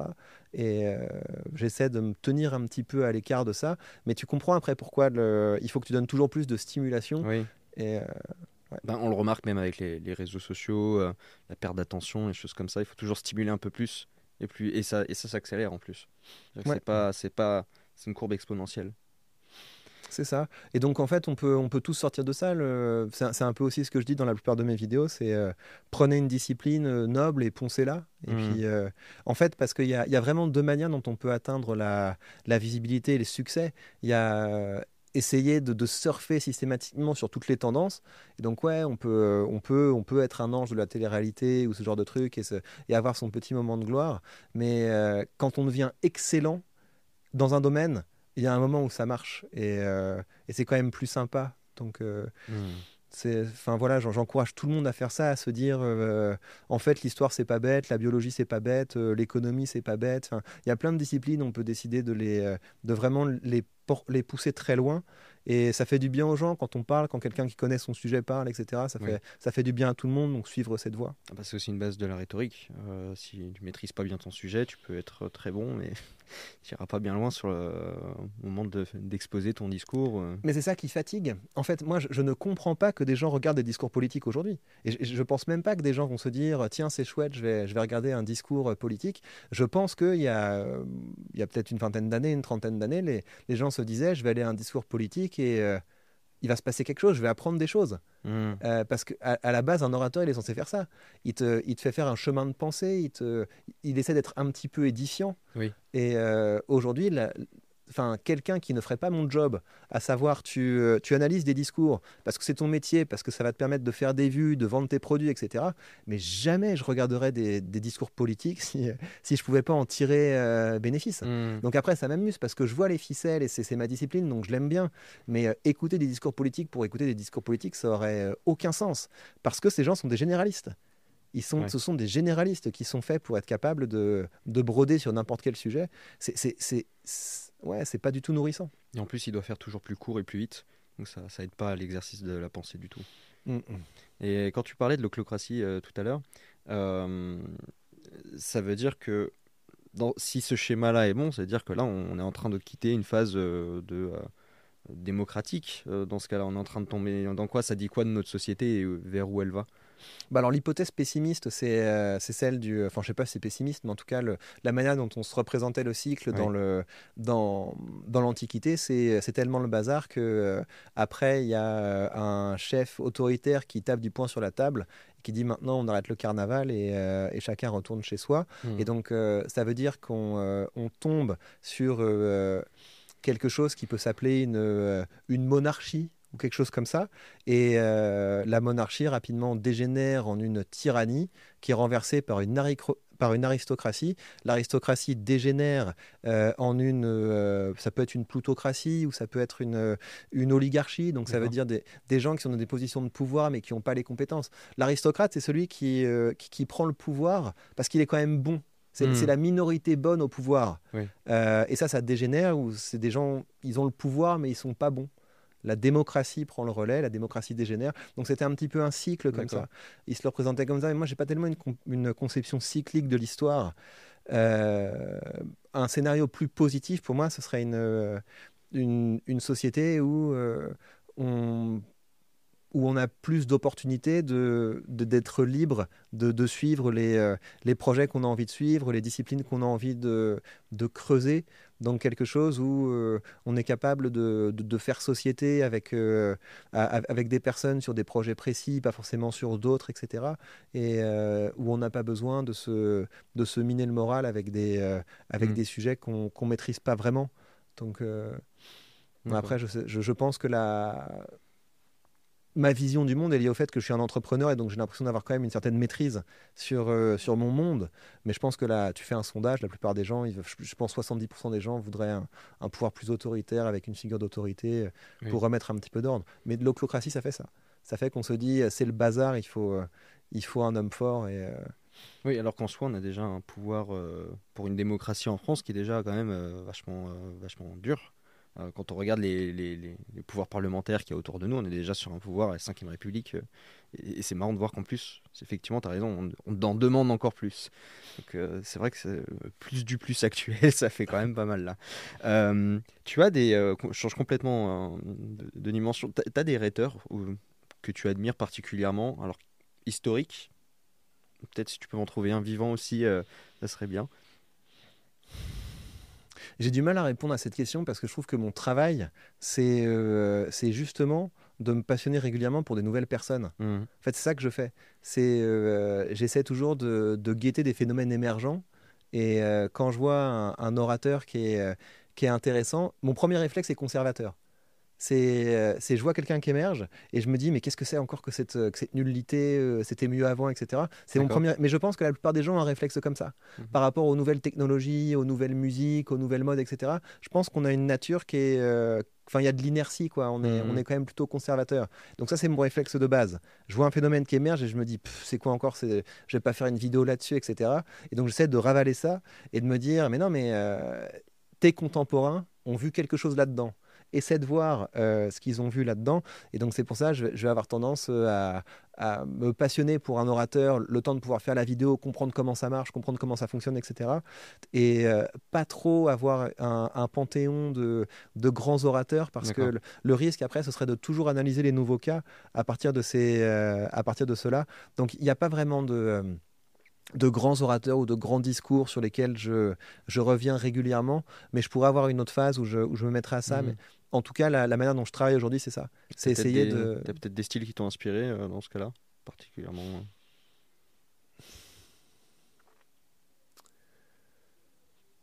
Mais j'aime bien, j'aime bien puiser dans, différents, dans, différents, dans différents styles. Mmh. J'ai beaucoup aimé Balzac à une époque, je trouvais que c'était très agréable. J'ai beaucoup aimé Victor Hugo, j'ai beaucoup aimé Zola. Et euh, en fait, la, littérature, ça m'inspire. Ouais. Quelqu'un qui est capable de, euh, de nous plonger dans une histoire, de créer un, de créer un monde qui est, euh, qui est tout à fait crédible. Et chez les contemporains, j'ai adoré le Damasio qui a écrit La Horde du Contrevent ceux qui ne l'ont pas lu, il faut lire ça. C'est de la, c'est de la science-fiction, mais avec un travail sur la langue qui est, qui est magnifique. Et donc, c'est ça qui m'inspire. C'est une, une, personne qui est capable de me créer un univers crédible. Et je, en tant que spécialiste de la rhétorique, moi, ce qui me passionne, c'est quelqu'un qui a dédié sa vie à la langue. Et je pense que quand on se plonge dans de la grande littérature et qu'on se dit, mais est-ce qu'il n'y a pas des choses que je pourrais extraire de ça pour mes prises de parole et pour proposer quelque chose de très différent à ceux qui m'écoutent, c'est une, une, très bonne manière de travailler. Je travaille souvent comme ça, en me disant ça c'est écrit. Ça, ça, donnerait quoi si tu essaies de caler cette technique dans un discours oral? D'accord. Donc tu, tu structures, tu essaies de reprendre comme ça euh, des éléments que tu vas trouver dans les livres ou peut-être, je suppose même peut-être à la télé, euh, et tu vas essayer de voir comment tu peux les réutiliser. Ouais. Tu as des exemples euh? C'est une des méthodes dont je travaille. c'est en, ce moment, je lis beaucoup de polars. Euh, pour m'endormir, ça me, j'essaie de, de, casser mon addiction au téléphone et je trouve que les, polars c'est vachement bien comme livre pour se, pour s'endormir. Et donc, quand je lis un, livre et que je vois comment l'auteur est capable de me, de me plonger dans l'histoire, de me plonger dans la narration, je suis très attentif à ça. Tiens, quand est-ce qu'il passe de la narration à la description euh, Tiens, là, s'il me donne tel ou tel élément, c'est parce que ça va revenir à tel ou tel moment. Et donc, il y a des choses, effectivement, qu'on essaie de. mais c'est des choses de narration de base. Tu sais, par exemple, le fusil de Tchekhov. Cette idée-là, c'est. Euh, tu t'imagines la première scène, euh, et dans la première scène, tu as, un fusil qui est accroché au mur si on a mis un fusil qui est accroché au mur dans le premier acte, c'est qu'il va tirer dans le troisième acte. Et donc, quand, tu connais ce concept, dès que tu lis un livre, euh, mm. tu vois qu'on te met un détail anodin. Tu sais, le, héros, euh, il, aime personne mais il y a cette petite fille là, en fait, elle lui sourit. Tu sais qu'il va arriver un truc à la petite fille. Et en fait, au début, tu le sens pas, mais euh, quand tu commences à, réfléchir un petit peu à comment les narrations sont construites, ça, te rend beaucoup plus attentif à ça. Et donc, quand tu connais certains canons, ça devient super fun parce que tout l'art d'un auteur, c'est euh, bah, de jouer avec ça. Donc, euh, je, passe beaucoup de temps à, faire du reverse engineering sur les romans. Du coup, c'est marrant parce que ça veut dire que d'un côté, on a besoin, pour être un, bon orateur, d'être dans un domaine bien spécifique qu'on maîtrise parfaitement. mais il y a ce besoin quand même de culture générale derrière. Parce que si euh, je prends un exemple tout bête tu es simplement spécialiste en, biologie, c'est ta passion, tu fais que ça. Euh, si t'as pas un minimum de culture générale qui va t'aider à construire ton discours, à t'inspirer de différents styles, etc., ça risque d'être un peu de pas être audible du coup. Ouais, pour moi la culture générale ça ça a deux fonctions. C'est la, la, première fonction de façon tout à fait prosaïque, c'est que les gens ne prennent pas pour un bouffon. Tu sais, quand tu, euh, quand, quand, tu quand as des clients, tu sais, par exemple, si tu as une boîte de, enfin voilà, as une boîte de consulting, de com, etc., tu as quelqu'un qui vient te voir, qui te dit, moi, je sais pas, je suis, euh, je suis chirurgien dentiste, j'ai besoin d'avoir plus de clients, etc. Et euh, s'il sent que tu dis n'importe quoi dans son domaine, même si tu n'es pas censé être compétent dans son domaine, il va moins te respecter. Quand tu commences à dire des, grosses bêtises dans le domaine de l'autre, les gens commencent à un peu moins te respecter, ils disent ah ouais. Et donc ça, c'est une des, une des fonctions de la culture générale, c'est de ne pas être euh, tout à fait innocent euh, quand, quand, quand, tu t'aventures dans le domaine des autres pour pouvoir les aider. Et puis l'autre fonction de la, de la culture générale, c'est euh, d'avoir un peu d'esprit critique, ça c'est fondamental. Mmh. C'est que, enfin, si, si ton toutes les informations qui arrivent, c'est un peu comme des mouches. Il faut que ton esprit soit une toile d'araignée et que quand, quand ça arrive, tu es capable de connecter avec d'autres choses. Et donc, c'est c'est pas mal, oui, de, travailler sur sa, sur culture générale. Puis le troisième truc, c'est que ça permet de poutrer les autres aux triviales poursuites, c'est quand même assez important. Et. Euh, cette culture générale, justement, est-ce qu'elle n'est pas un peu, un, peu attaquée aujourd'hui, dans le sens où c'est quelque chose, on a l'impression un peu d'entendre. Moi, j'entends des fois des discours. Euh, dire euh, oui, on devrait plutôt nous apprendre à gérer notre argent à l'école plutôt que de faire du français. Mais c'est très dur parce que le, euh, là, tu es à un niveau où, où euh, tu même plus un socle de culture commune quand un, enfin dans, dans, certains coins, quand le, quand le prof parle face à ses élèves, ils n'ont même pas la base de, de la culture française. Hmm. Donc euh, c'est un peu compliqué. Donc je comprends les discours du type, il faudrait commencer par leur apprendre à écrire et à compter, ce serait déjà, déjà pas mal. Et ça me paraît aussi très difficile que le je ne sais pas si c'est à l'école. On demande trop à l'école en fait on demande toujours trop à l'école, on doit en faire des citoyens, on doit en faire ci, on doit en faire ça, etc. et dès qu'on donne une nouvelle recommandation, ça débouche euh, sur, euh, sur 15 fonctionnaires qui sont là pour, pour mm. écrire des circulaires, des machins, etc. Donc euh, on en demande trop à l'école et je pense qu'on peut se débrouiller pour sauver un petit peu de culture générale justement avec les, avec les réseaux sociaux. Si tu commences à avoir de plus en plus de, de youtubeurs, économie, histoire, sciences politiques, ce que tu veux, c'est, ça commence à créer un écosystème qui est plus intéressant. Pour moi, le principal problème, c'est que les gens font pas suffisamment bien la différence entre un, entre un idéologue et un pédagogue. C'est va apprendre la politique sur Twitch. C'est, enfin, voilà, tu vas soit te faire, te faire embarquer dans la, la, sphère de gauche, soit te faire embarquer dans la sphère de droite. Tu vas rien, tu vas rien apprendre. Bien sûr. Et pour moi, c'est très important que les gens essaient de, de, de, mettre le curseur plus du côté pédagogue. Et quand on crée du contenu avec une optique de pédagogue, c'est clair. quoi. C'est euh, est-ce que tu es capable, à la fin du contenu que tu viens de publier, est-ce que tu es capable de faire une petite liste du type, pour se rapprocher de leurs objectifs, ceux qui m'ont écouté ont appris ça, ça et ça. Si tu pas capable de faire ça, c'est probablement que tu es dans l'idéologie et que tu n'es pas, dans la, pas dans la pédagogie. Donc, euh, ouais, c'est euh, un combat. Et la, la, culture générale, ça va pas être à l'école de la sauver, ça va pas être à, l'État de la sauver, ça va être chacun de nous, quoi, prendre un peu plus de temps euh, pour publier du contenu éducatif et euh, moins s'abrutir. Et t'en penses quoi euh, de cet argument qui est de dire que tout est idéologie? Bon, c'était un, c'est, typiquement le genre de choses qui a émergé dans, dans l'esprit un peu, un peu foufou d'universitaire dans les années 70 et qui a fini par devenir un lieu commun. Parce que c'était clair hein, quand, quand tu étais euh, avant, avant le tournant des années 70 et avant le constructivisme, c'était assez clair. Il y, a, des gens qui font de la science, donc ça veut dire ils ont une méthode. Euh, c'était capable de, de dire euh, bah, j'ai telle hypothèse, je vais tester telle ou telle chose, je vais faire telle expérience, ça marche, ça marche pas, l'hypothèse est, confirmée ou, ou, infirmée. Là, pour moi, c'est assez clair que tu es dans le domaine de, bah, de la science tout ce qui est artisanat, tout ce qui est discipline sportive, que ton prof de tennis il soit de, gauche ou de droite, bah toi ce que tu attends c'est que ton prof de tennis soit capable de t'apprendre à servir, euh, coup droit, revers, déplacement, etc. limite tu t'en fiches de sa, de sa couleur idéologique. Et euh, pour moi c'est vraiment trop facile de, commencer à dire ouais mais tout est de l'idéologie etc et donc le, la thèse que j'ai faite ça portait quand même beaucoup sur cette question là c'est parce qu'il y a eu un moment où les euh, où il y a des spécialistes plutôt de littérature de, et, aussi des spécialistes de rhétorique qui ont commencé à lire les bouquins d'histoire en disant mais en fait les historiens, euh, vous êtes en train de faire de l'idéologie. Regardez, euh, là, on voit qu'il y a une structure narrative. Donc, si vous utilisez une structure narrative, ça veut dire que vous êtes en train de construire une réalité. Ça veut dire que c'est pas la réalité. Les historiens essaient de leur dire, mais les gars, il y a un travail quand même. On est, on est dans les archives. On, essaie de faire des hypothèses, de les tester en fonction de ce qui est possible, etc. Et euh, c'est beaucoup plus facile de faire un bouquin pour dire, euh, regardez, les historiens, ils pensent faire de l'histoire, mais en fait, ils font de l'idéologie que de faire une vraie recherche d'histoire, mmh. où, là, tu dois vraiment te concentrer aux sources. Et donc, pour moi, cet argument, euh, oui, mais tout est idéologie, c'est vraiment l'argument des gens qui n'ont pas envie de se prendre la tête. Et, euh, moi, c'est quelque chose qui m'a... Bah, c'est aussi pour ça que j'ai été catalogué euh, de droite sur YouTube.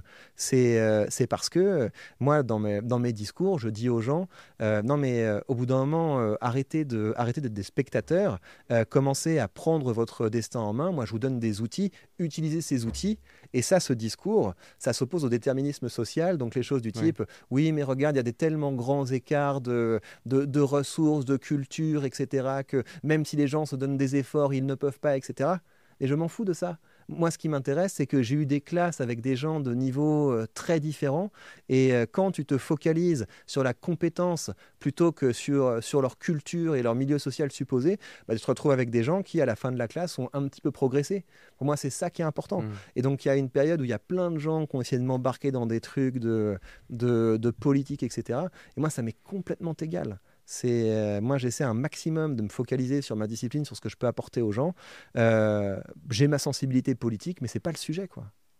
Tu as une casquette de, professeur. Comment tu gérais justement ces, ces situations où euh, l'élève il est il est à la ramasse quoi. C'est-à-dire que ce que tu es censé lui apprendre, ben, il manque déjà tellement de fondamentaux que tu sais même peut-être pas par où commencer. Honnêtement, hein, je suis allé dans des, dans, dans des niveaux assez, euh, assez craignos. Euh, il y a une époque, je, euh, je travaillais avec une association en, en, Belgique, notamment à Molenbeek, dans des, dans des lycées techniques. Mmh. Et les gens, c'était censé être vraiment des, des gens qui foutent le bazar. Ils étaient en train de mettre la misère à leurs éducateurs spécialisés, etc. Quand tu commences à les respecter, moi, moi j'arrivais, je, leur donnais, je, leur donnais, je leur donnais mon atelier, je m'habillais bien. Déjà, c'est autre chose. Leurs éducateurs spécialisés, ils s'habillent comme eux. Donc, euh, Ouais. il y, a le côté euh, wesh mon pote si si et tout ça. Et euh, moi, j'essayais de les respecter. Et je trouvais qu'une manière de les respecter, c'était de leur dire mais on n'est pas du même monde, les gars. Et, et c'est parce qu'on n'est pas du même monde que j'ai des choses à vous apprendre. Et euh, j'arrivais à créer une, euh, une verticalité propice à transmettre des connaissances. Et ma discipline, tu peux, tu peux l'enseigner vraiment à, à beaucoup de gens parce que les gens comprennent que c'est quand même chouette euh, d'être capable de d'être capable de, de faire avancer leurs idées. Et donc, quand les gens n'ont pas de ont pas de bagage théorique, tu les mets en situation. Et la rhétorique, ça se prête, ça se prête très bien aux mises en situation. C'est-à-dire que tu vas créer un petit scénario de procès, par exemple. Euh, tu, tu pars sur les choses les, les plus basiques. euh, un tel euh, a fait ça à telle ou telle personne. Tu fais un petit scénario. Tu fais une équipe de la défense, une équipe de l'accusation. Tu les fais travailler, tu filmes. Et, et ensuite, bah, tu débriefes avec eux et puis tu apportes un peu de théorie. Bah, tiens, l'argument que tu as utilisé, c'est un argument sur les circonstances. Ça, c'est un argument sur les intentions. Ça, c'était un argument sur les conséquences de la décision, etc. Et donc, tu peux commencer à construire. Mais donc, c'est le... en fait, c'est ça le truc, c'est que t'as- tu vas avoir des gens qui n'ont pas de capacité à théoriser. Et ces gens, tu les mets dans le concret, dans la pratique, et ensuite tu apportes la, la- la théorie. Ça t'a ça t'a beaucoup appris ce passage-là à Molenbeek euh, sur euh, de devoir définir ces méthodes-là, euh, toi Mm. personnellement? Moi, j'ai grandi en banlieue. hein. Euh, j'ai euh, j'ai grandi, j'ai grandi en banlieue, donc j'étais pas tellement loin de, ce, de cet univers. Donc j'ai toujours eu un peu cette, euh, cette, cette notion que euh, une même idée, tu peux vraiment la décliner de, de beaucoup de manières pour pouvoir, euh, pour pouvoir toucher des publics très différents. Mm. Mais pour moi, c'était pas le public le plus difficile. hein. Les, les mecs qui sont en, en lycée technique, euh, ils, ont, ils ont besoin de reconnaissance, ils ont besoin de, bah voilà, de, de- de sentir qu'on les a respectés. On a fait venir quelqu'un de l'extérieur, de l'université pour les respecter, c'est cool. Quoi. Tu peux, si, si, si la matière que tu leur présentes est intéressante, moi, le public le plus difficile que j'ai eu, c'était les, euh, les profs de collège et lycée. Ah oui. C'est difficile parce que là, tu es dans le cadre de formation obligatoire. Donc, ils ont eu un catalogue, ils savaient pas du tout ce qu'ils allaient voir, etc. Et donc, euh, ils ont coché le truc, ils savaient pas trop pourquoi venir, ils savent pas trop pourquoi ils sont là.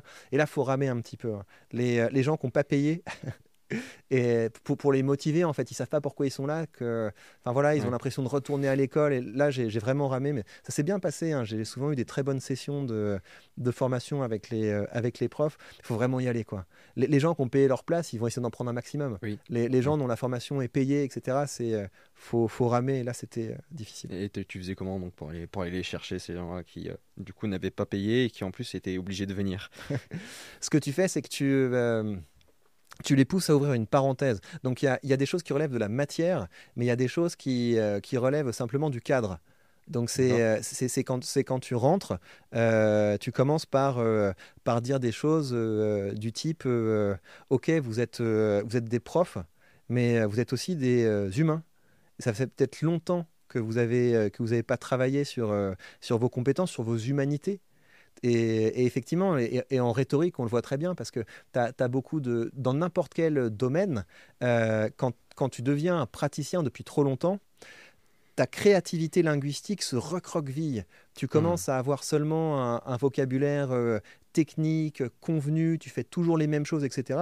Et quand tu les reconnectes avec, le, avec ce qu'ils ont été, quoi. Enfin, quand ils étaient à l'école, ils étaient Ouais. capables d'écrire une poésie, ils faisaient un dessin à côté, ils étaient capables de faire une, une rédaction, ils étaient capables de faire des rimes, etc.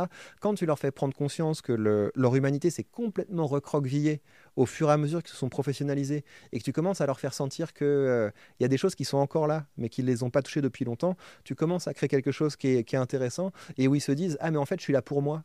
Et comment tu crées du coup cette, euh, cette connexion? Tu vas la.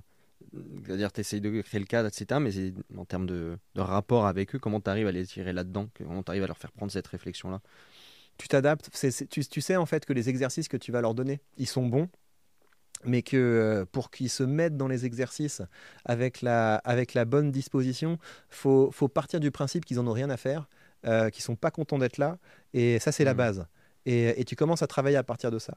Donc euh, pas s'illusionner et, euh, et surtout euh, qu'ils sentent assez rapidement qu'on est là pour de est là pour de bonnes raisons, pour faire de choses pour faire de choses agréables. Et ça, en général, j'arrivais à créer ça, mais c'est vraiment un truc qui me qui me faisait stresser à mort ça, le, les, ces formations-là. C'est, je faisais ça en Belgique.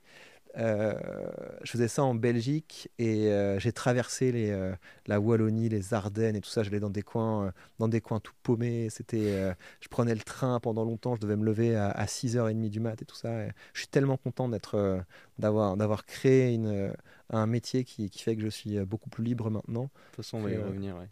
Et ça, ça, tombe bien, tout à l'heure, tu as énoncé le fait que tu avais grandi en banlieue. Donc, comme d'habitude, on va passer un petit peu sur la partie euh, où tu, on va parler, on va, reprendre comme fil conducteur ta vie, tout simplement.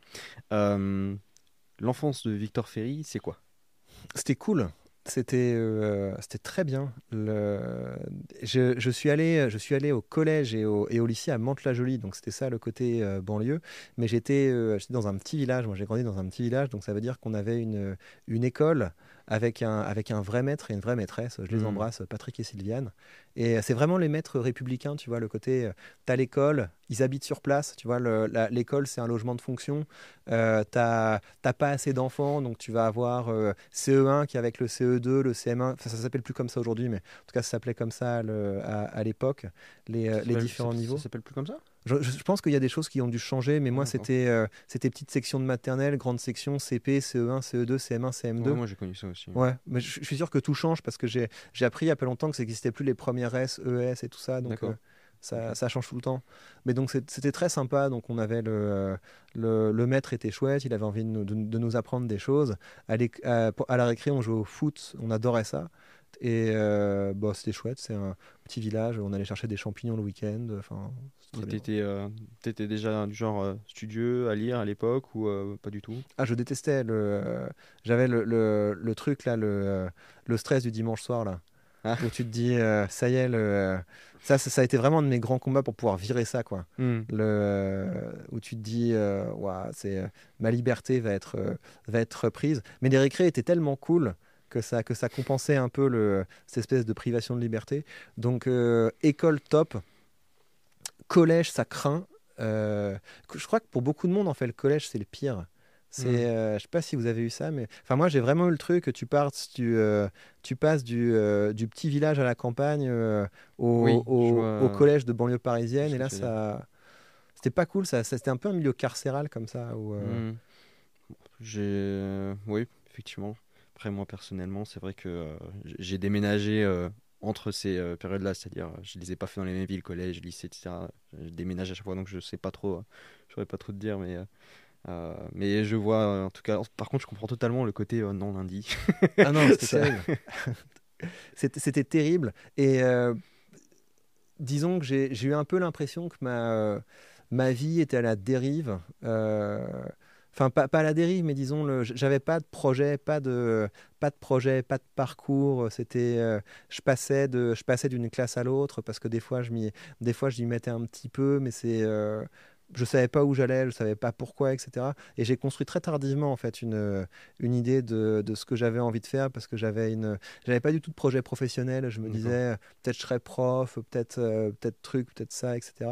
Donc ce qui m'a aidé, c'est que j'ai commencé à travailler très tôt.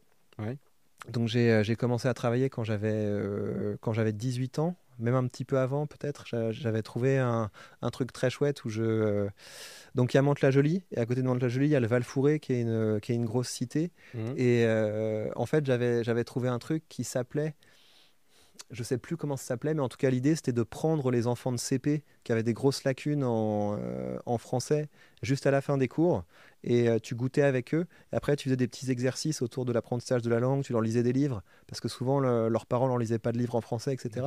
Donc un, un, truc comme ça, et c'est euh, au-delà du fait que professionnellement c'était super intéressant, c'est là que j'ai compris, mais en fait, tu peux gagner de l'argent et tu dois le faire.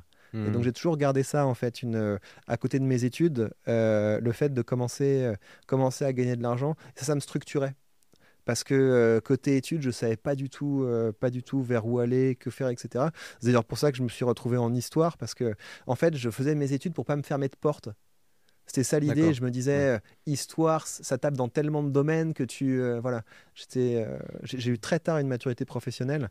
Je, je crois que je l'ai eu quand j'ai, quand je suis passé de la France à la Belgique. Euh, et, où je me suis dit, euh, c'était à la fin de la licence, je me suis dit, mais peut-être faire un truc un peu plus, euh, un peu plus concret, un peu plus professionnalisant.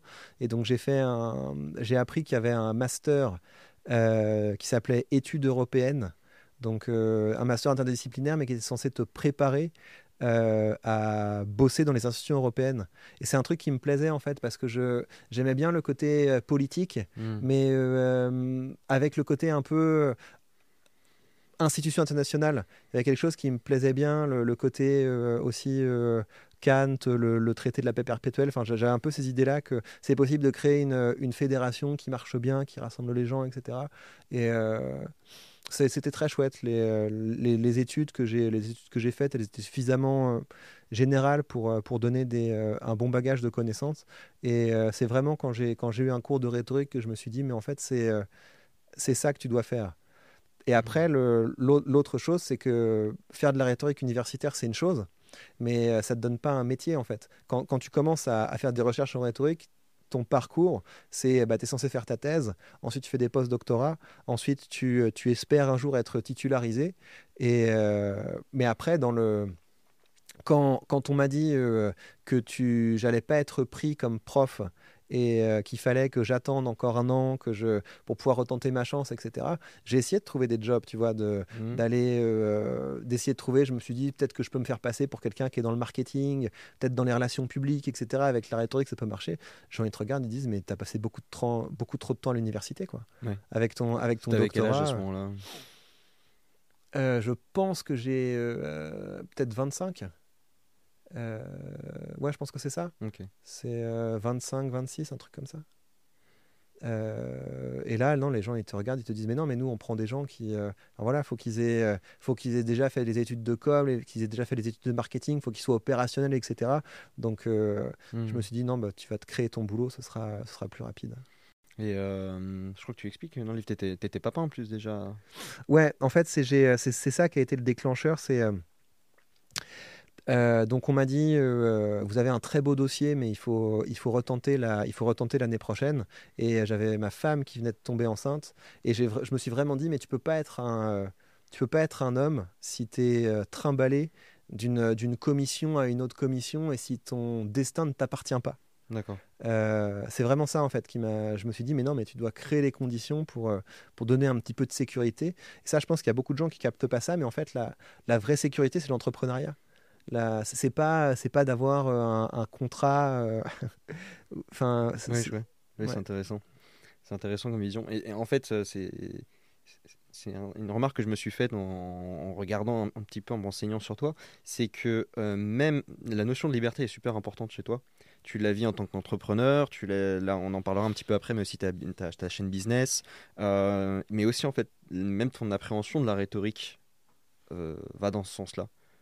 Il y a un truc qui m'a qui m'a frappé euh, assez récemment dans, dans cette idée que la, que la rhétorique, c'est quelque chose qui te, qui te rend libre. C'est que imagine, tu es dans une situation qui craint vraiment. Tu es dans mmh. une situation qui craint, on, te, on t'accuse d'avoir fait quelque chose de mal. Euh, d'un côté, tu as, fait quelque chose qui n'est pas super, mais tu sais que c'est, c'est pas aussi horrible que ce que les gens te reprochent, etc. La rhétorique, ça te permet de te protéger de ça. La rhétorique, ça te permet ça. La rhétorique, ça te permet de, euh, tu es dans une situation où quelqu'un a envie de te tirer les verres du nez et euh, tu es capable de, de, créer le cadre, de trouver le chemin qui va faire que tu vas pouvoir trouver une piste de sortie. Donc c'est euh, cette dimension-là, j'aime beaucoup. Il y a cette dimension-là que la... Donc ça, ça vient plutôt de la rhétorique judiciaire. Mmh. C'est euh, en fait aujourd'hui... La... On, on, a quelque chose qui ressemble à une démocratie directe, dans, dans le sens précis où tu peux te faire traîner dans la boue assez facilement. Tu vois, c'est tu, tu dis un truc qu'il fallait pas dire, euh, et bim, tu te manges une, une, énorme campagne de diffamation, etc. La, la justice institutionnelle, euh, elle va mettre beaucoup plus de temps que la justice populaire. Et donc, tu peux être, tu peux être euh, vraiment mis en pièces.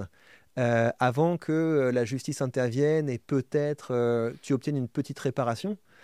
Alors que si tu es capable de faire un speech faire un speech qui, qui convainc les gens, qui te permet de, racheter ta réputation, qui te permet de te protéger, etc., c'est aussi une vraie liberté. Et l'autre chose, c'est qu'il y a beaucoup de gens qui se retiennent de dire euh, ce qu'ils auraient envie de dire parce qu'ils pensent, mais euh, qu'est-ce que je vais déclencher?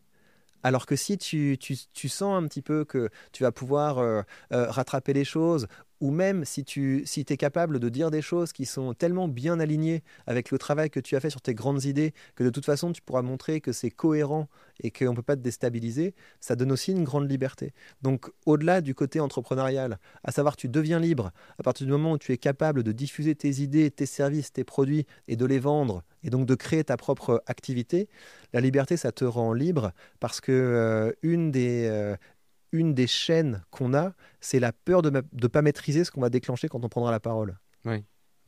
On, s'est fait une mini pause, on vient de, se ravitailler euh, grâce à notre partenaire, le Bon Petit Vin, euh, qui nous fournit généreusement euh, la bouteille du jour, un bon, un bon vin blanc.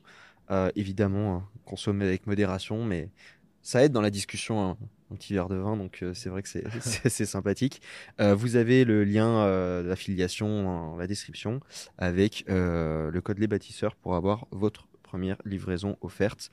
Euh, c'est un concept assez sympa. Le bon petit vin, c'est où vous déniche tous les mois, tous les deux mois, des, nouvelles petites pépites comme ça que vous ne trouverez nulle part ailleurs. Euh, c'est toujours des petites collections, etc. Donc allez faire un tour, c'est super sympa. Donc euh, reprenons. Non mais c'est une bonne idée ça. C'est une, c'est une bonne idée parce que j'ai j'ai eu un client qui, euh, qui était là-dedans, qui était dans le. Son problème, c'était qu'il avait euh, un vignoble en Italie, ouais. Euh, juste à côté d'un autre vignoble beaucoup plus connu. Donc c'était à peu près le même vin. D'accord. Mais il y en avait un qui avait une appellation qui était vachement plus connue. Et donc d'un côté, tu peux pas l'attaquer sur la qualité parce que c'est le même. Enfin, c'était des problématiques mmh. super intéressantes. Et pendant le Covid, je m'étais dit, mais vous devriez faire un truc comme ça. Vous devriez faire un truc comme ça, mais aussi avec des formations de nologie donc type des, ateliers où on reçoit le pack avec, euh, avec différentes petites bouteilles et euh, ensuite on a des cours pour apprendre à, à bien les apprécier. Donc j'avais un truc de, livraison comme ça de, de vin, je, je, mettrais le côté court aussi en avant pour que mmh, les gens mmh. apprennent à, à bien choisir ah, et puis là, ce qu'il y a de bien en fait euh, avec eux, c'est que bah pour le coup, ils vont vraiment chercher les dénicher les petits trucs comme ça. Euh, et on n'est pas sur des bouteilles qui coûtent 50 balles. On est, on est sur des trucs qui sont accessibles, une dizaine d'euros. Euh, ça permet de faire des, des, petites découvertes. Moi, en tout mm. cas, à chaque fois qu'ils nous ont proposé quelque chose, ils se sont jamais plantés. C'était toujours excellent. Donc, permet de découvrir aussi un petit peu. pour en revenir à, à, un autre sujet, quand tu as découvert cette discipline donc de la rhétorique, il y a un truc qui se passe souvent quand on apprend une nouvelle euh, matière dont on va se passionner, c'est on a des phases qui sont des sortes d'effets waouh, où on a compris un truc qu'on n'avait pas, qu'on avait, qu'on intègre en fait vraiment à ce moment-là, et on se dit, on est marqué. Il se passe, t'as eu des phases comme ça qui te reviennent en mémoire. Euh, tu t'es dit, ça c'est vraiment quelque chose de incroyable que je viens d'apprendre quand j'ai quand j'ai commencé mes, euh, mes, recherches sur la rhétorique, les, les grands spécialistes de la rhétorique, c'était euh, soit des gens qui étaient philologues, donc c'est euh, super enfin c'est passionnant leur métier. J'avais j'ai un très bon collègue philologue Benoît Sens que j'embrasse. donc leur travail, c'était de, se dire parfois c'est la même langue, mais la culture évolue et hmm. donc, euh, dans tel contexte historique, tel mot, ça voulait peut-être pas dire la même chose que pour nous. Et quand on lit un traité de rhétorique, il y a aussi des mots qui sont intraduisibles. Par exemple, quand Aristote présente euh, les qualités de l'éthos, donc quelle est la, les, quelles sont les qualités qu'on doit présenter au public pour euh, devenir quelqu'un en, qui on peut avoir confiance. il parle de la vertu, la bienveillance et de la phronésis. Et la phronésis, c'est typiquement le genre de mot où c'est très difficile à traduire. Euh, c'est la sagesse pratique, la capacité à, prendre une bonne décision dans l'incertitude. C'est à, la croisée de l'expertise, de l'expérience, mais c'est intraduisible. Et d'ailleurs, c'est très drôle parce que je suis allé en Grèce euh, il n'y a pas longtemps.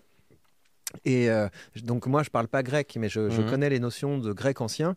Et donc euh, je testais un petit peu les mots. Et donc il y a des mots c'est pareil, euh, Ouranos, Todoron. Enfin il y a des choses, le ciel, les cadeaux. Enfin des choses ça, ça reste encore transparent. Et j'ai testé Phronimos. Les gens me disent mais Phronimos, mais comme le chien. Je me dis mais qu'est-ce que c'est que ce, bazar? Et en fait Phronésis c'était devenu un truc du type sage le chien. D'accord. Donc avant, ça voulait dire, tu sais, la sagesse, la vertu pratique, etc. Et maintenant, le, dans le langage populaire, c'est vraiment ça. Euh, c'est sage le chien, limite coucher le chien.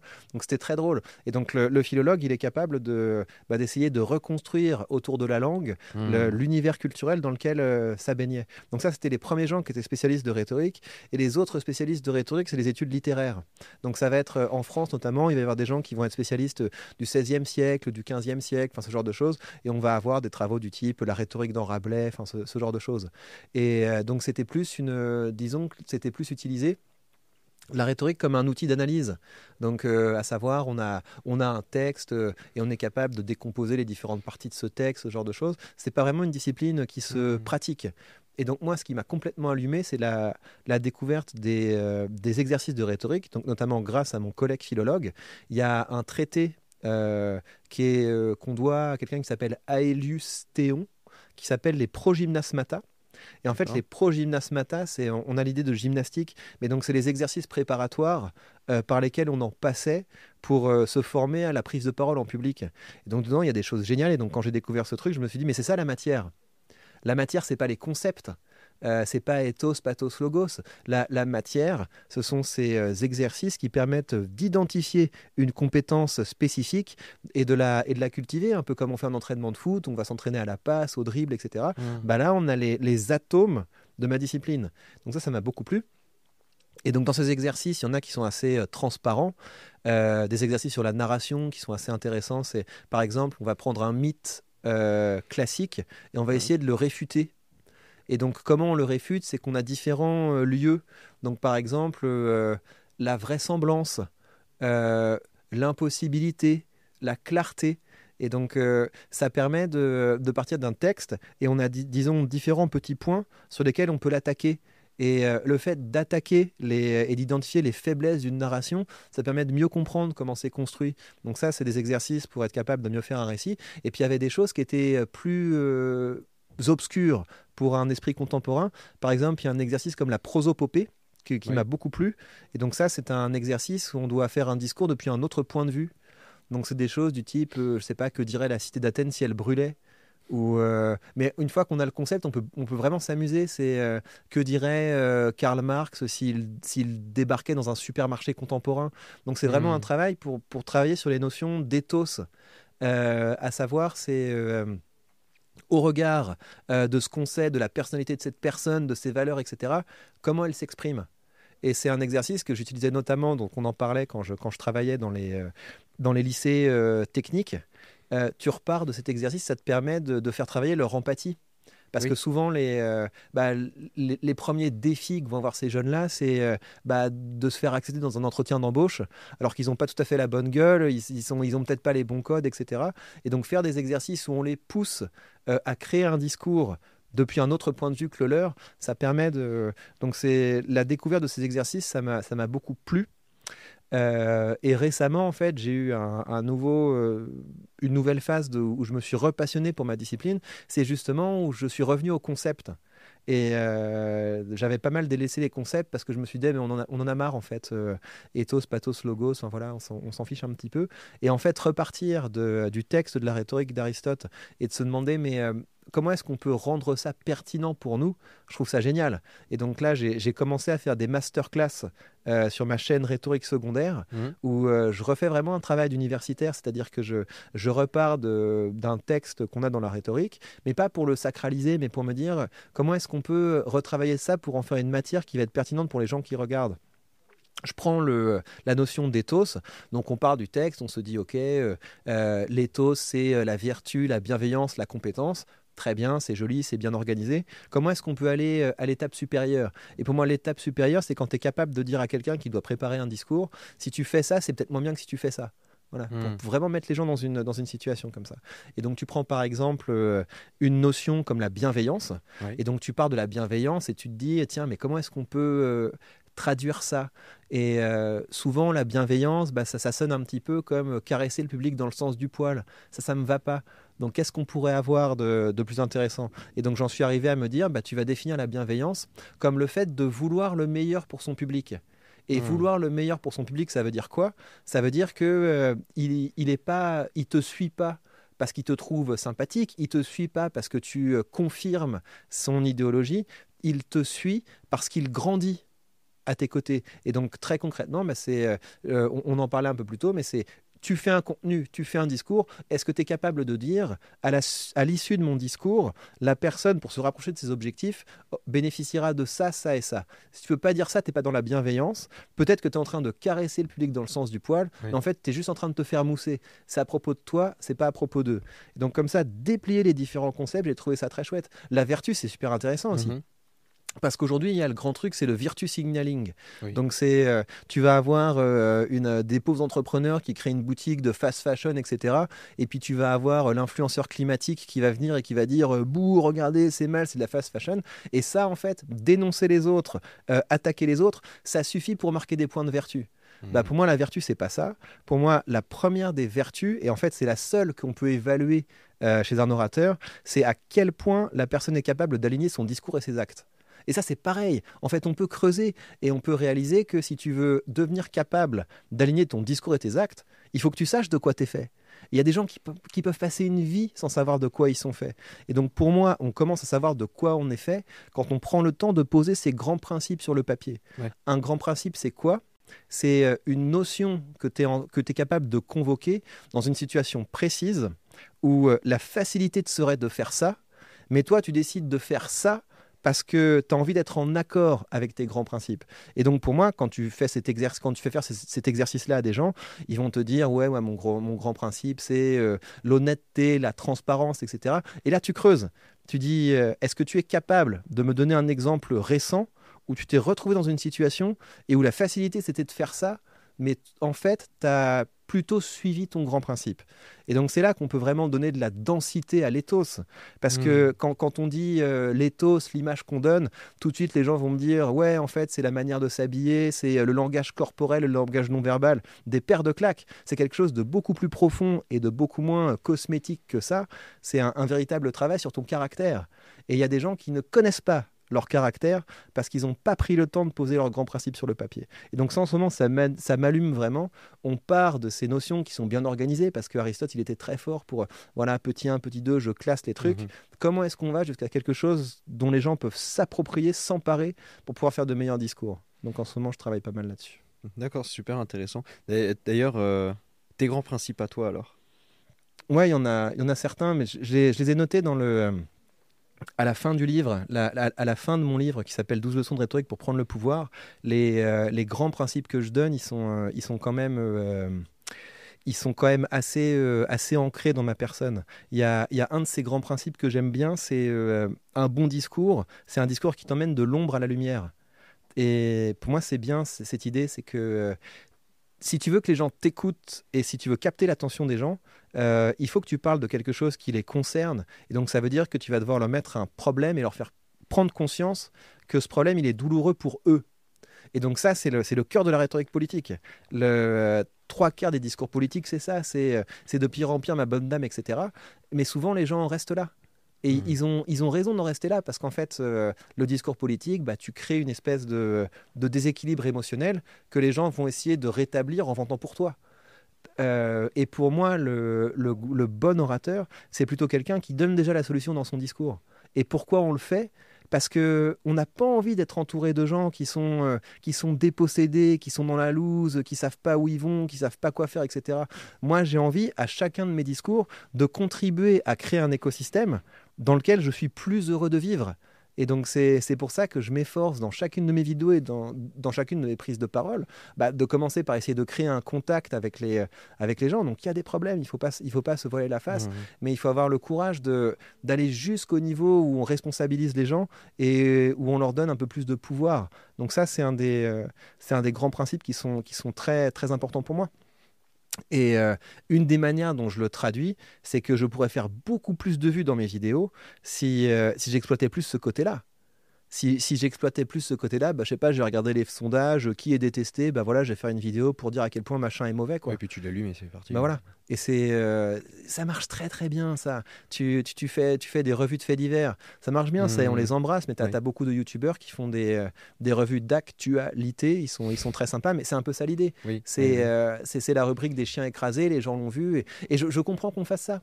Parce que si, si tu as l'impression que tu es que tu as une réalité qui est, qui est épouvantable euh, sous les yeux et que personne n'en parle, bah voilà, tu te dis euh, au moins il y a des gens qui ont vu la même chose que moi et ça te, et ça te rassure. Mais il faut pas en rester là. Parce que si tu euh, si t'élèves pas les gens, ils finissent par te rabaisser et ça c'est un de mes autres euh, grands principes. Et on pourrait peut-être s'inspirer du marketing là-dessus pour le coup. Ouais. Qui désigne beaucoup bah, le problème. Mais ça, il peut, ça sert à rien de juste faire d'un marketeur, de juste dire euh, le problème c'est ça. Et non, il se sert du problème qu'il vient de montrer pour ensuite euh, te vendre sa solution. Quoi. Euh, mais ça serait un principe à réappliquer dans sa vie de, de tous Ouais. les jours. Alors, il y a, il y a- il y a vraiment des liens entre la manière dont je, dont je pratique la rhétorique et le, euh, et, et le marketing. Mais euh, c'est pour ça que je, je tiens beaucoup à garder euh, toujours une dimension de mon, de mon activité qui relève de l'éducation populaire. Hmm. Et c'est pour ça que j'ai lancé les masterclass, c'est pour ça que les, pour ça que je fais régulièrement des vidéos sur ma sur ma chaîne YouTube principale. C'est encore une fois, j'ai, euh, je suis pas juste là pour vendre des trucs. Je suis, je suis aussi là pour euh, pour créer un écosystème, enfin un monde dans lequel j'ai envie de vivre quoi. Ouais. Et j'ai j'ai envie de vivre dans un monde où les gens sont plus créatifs, sont plus acteurs, sont c'est ça, ça qui me ça qui me motive. Euh, tu as euh, un deuxième grand principe, on va pas tous les faire dans ta vie, euh, mais quelque chose d'autre qui compte vraiment pour toi. Je pense que les autres, ils vont être, ils vont être, ils vont être un peu plus plats euh, que ça, parce que c'est des, euh, c'est des, c'est des choses qui sont beaucoup plus connues. Tu sais, le, Mm. le, le fait de, le fait de, de devenir acteur plutôt que spectateur, c'est quand même des choses. euh, Enfin, après, on va me dire ouais, t'es un coach en développement personnel, etc. Mais le, euh, c'est c'est des choses, j'essaie de les incarner. Et je, et en fait, ça, c'est un truc que je voudrais dire aux gens qui nous regardent.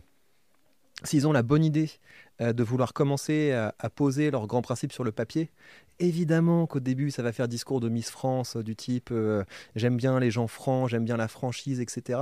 C'est normal parce que la, la première fois qu'on sent les trucs qu'on a dans la tête et qu'on les met sur le papier, bon, au début, c'est un miroir qui est assez désagréable. On se dit euh, ouais, je pensais que c'était génial ce que j'avais dans la tête, et en fait, c'est que ça. Mais il faut dépasser ce stade. Il y, a- plein de gens qui te disent ouais, j'écrirais un roman génial si j'avais le temps. Mais rien du tout, mon gars. Une, euh, une idée que tu n'as pas encore posée sur le papier, c'est un fantôme. Et, euh, et, et donc, évidemment que la première fois qu'on fait cet effort de. euh, le mot ne vient pas, mais de. euh, d'effabilité, donc le fait de, passer d'une intuition à une, à une idée, et ben le, le résultat est décevant. Il faut aller au-delà. Et, et aller au-delà, encore une fois, c'est dire, bah, ok, si, si j'ai décidé de mettre ce principe sur le papier, c'est parce qu'il est important pour moi. Et est-ce que je peux l'incarner? Hmm. Et euh, l'incarner, bah, c'est de se dire, euh, est-ce que récemment je l'ai euh, je l'ai mis en pratique? Et peut-être qu'on va se rendre compte que non. Je pensais que j'étais quelqu'un qui avait ce grand principe-là, mais manifestement, dans les, euh, dans, dans les dernières euh, situations, je ne l'ai pas mis en œuvre. Mais ça, c'est chouette parce que ça veut dire que tu as quelque chose sur, sur lequel travailler. Mm. Et, et ça aussi, c'est quelque chose qui te donne de la force. C'est que il y a plein de sensibilités différentes. Tu, tu, pourras jamais mettre les autres gens euh, d'accord, mais il y a rien qui te rend plus fort que la cohérence. C'est euh, ok, t'as pas aimé ce que j'ai fait, mais ce que j'ai fait, c'est pas en raison d'une d'une mauvaise inclinaison de mon caractère. Ce que je l'ai fait, c'est en raison d'une fidélité à ce grand principe. Et ce grand principe, tu l'aimes ou tu l'aimes pas, c'est pas un problème. Moi, je l'aime et il est important pour moi. Donc c'est euh, faut faire ça, faut faire ça parce que sinon encore une fois on est des euh, on est des feuilles qui se font balader au gré du vent et c'est pas Mhm. une en- au-delà du de livres que tu as pu écrire, euh, tu, tu as ce réflexe de beaucoup écrire? C'est-à-dire, par exemple, une idée te passe par la tête, tu l'écris euh, pour pousser plus loin à chaque fois comme ça Ou tu. tu- ah mais c'est le cœur de ce que je fais. Ouais. Le, le, le cœur de ce que je fais, c'est de ne jamais laisser des idées qui se tamponnent dans la tête. Quoi. Mm. Et, euh, et je pense que c'est un problème de beaucoup de gens. C'est que t'as- c'est vraiment pour ça que les gens viennent me voir. Les gens viennent me voir avec des demandes du type j'ai besoin de, euh, de clarifier ma pensée et euh, d'organiser mon discours. C'est l'écriture qui fait ça. Mm. Les, euh, L'écriture, ça te permet de passer de je crois que je suis intelligent à, à je me confronte à ce que j'ai vraiment dans la tête. Ouais. Et euh, donc je fais tout le temps ça. C'est je, je passe mon temps à, à produire des idées, à, à les écrire. Et, et c'est pour ça que je suis heureux aussi, c'est parce que c'est génial. C'est c'est génial d'avoir été capable de, de créer un, un business où, où ce que tu fais, c'est de, c'est de poser tes idées sur le papier, d'essayer de leur donner de la force, de les diffuser, de permettre aux gens de les partager. Donc, euh, Tu relis un petit peu euh, des vieilles idées que tu as eues avec euh, le- ton regard d'aujourd'hui et il y a une dissonance entre les deux? Je le fais assez souvent, mais ça aussi pour des raisons. On va parler un peu business. Euh, donc, je, une des parties de mon travail, c'est de, de vendre des formations. Et donc, en général, ce que je fais, c'est qu'en début de mois, je me fixe un objectif. Donc, cet objectif, ça va être quelque chose du type euh, j'ai envie de devenir meilleur là-dedans. Et donc, je vais, je vais vraiment poncer le truc, commencer à me dire, euh, pour le moment, je n'y arrive pas, pourquoi je suis bloqué? Tiens, c'est marrant que j'ai ce blocage-là, je note. Euh, je vais tester ça, je vais tester ça, ça n'a pas marché, je vais tester ça, etc. Et donc, au fur et à mesure du mois, je commence à trouver des solutions, des méthodes qui me permettent de me rapprocher de mon objectif. Et donc, j'ai un produit à vendre une fois que j'ai été capable de trouver une méthode originale pour euh, résoudre un problème concret que j'avais. Et euh, ça veut dire que, bah, au, fur et à mesure, je peux créer des formations euh, régulièrement parce qu'il y a toujours des points sur lesquels j'ai envie de progresser. Euh, des fois, ça va être j'ai envie d'avoir un meilleur style. des fois, ça, ça, va être j'ai envie que mes discours produisent plus de conversion.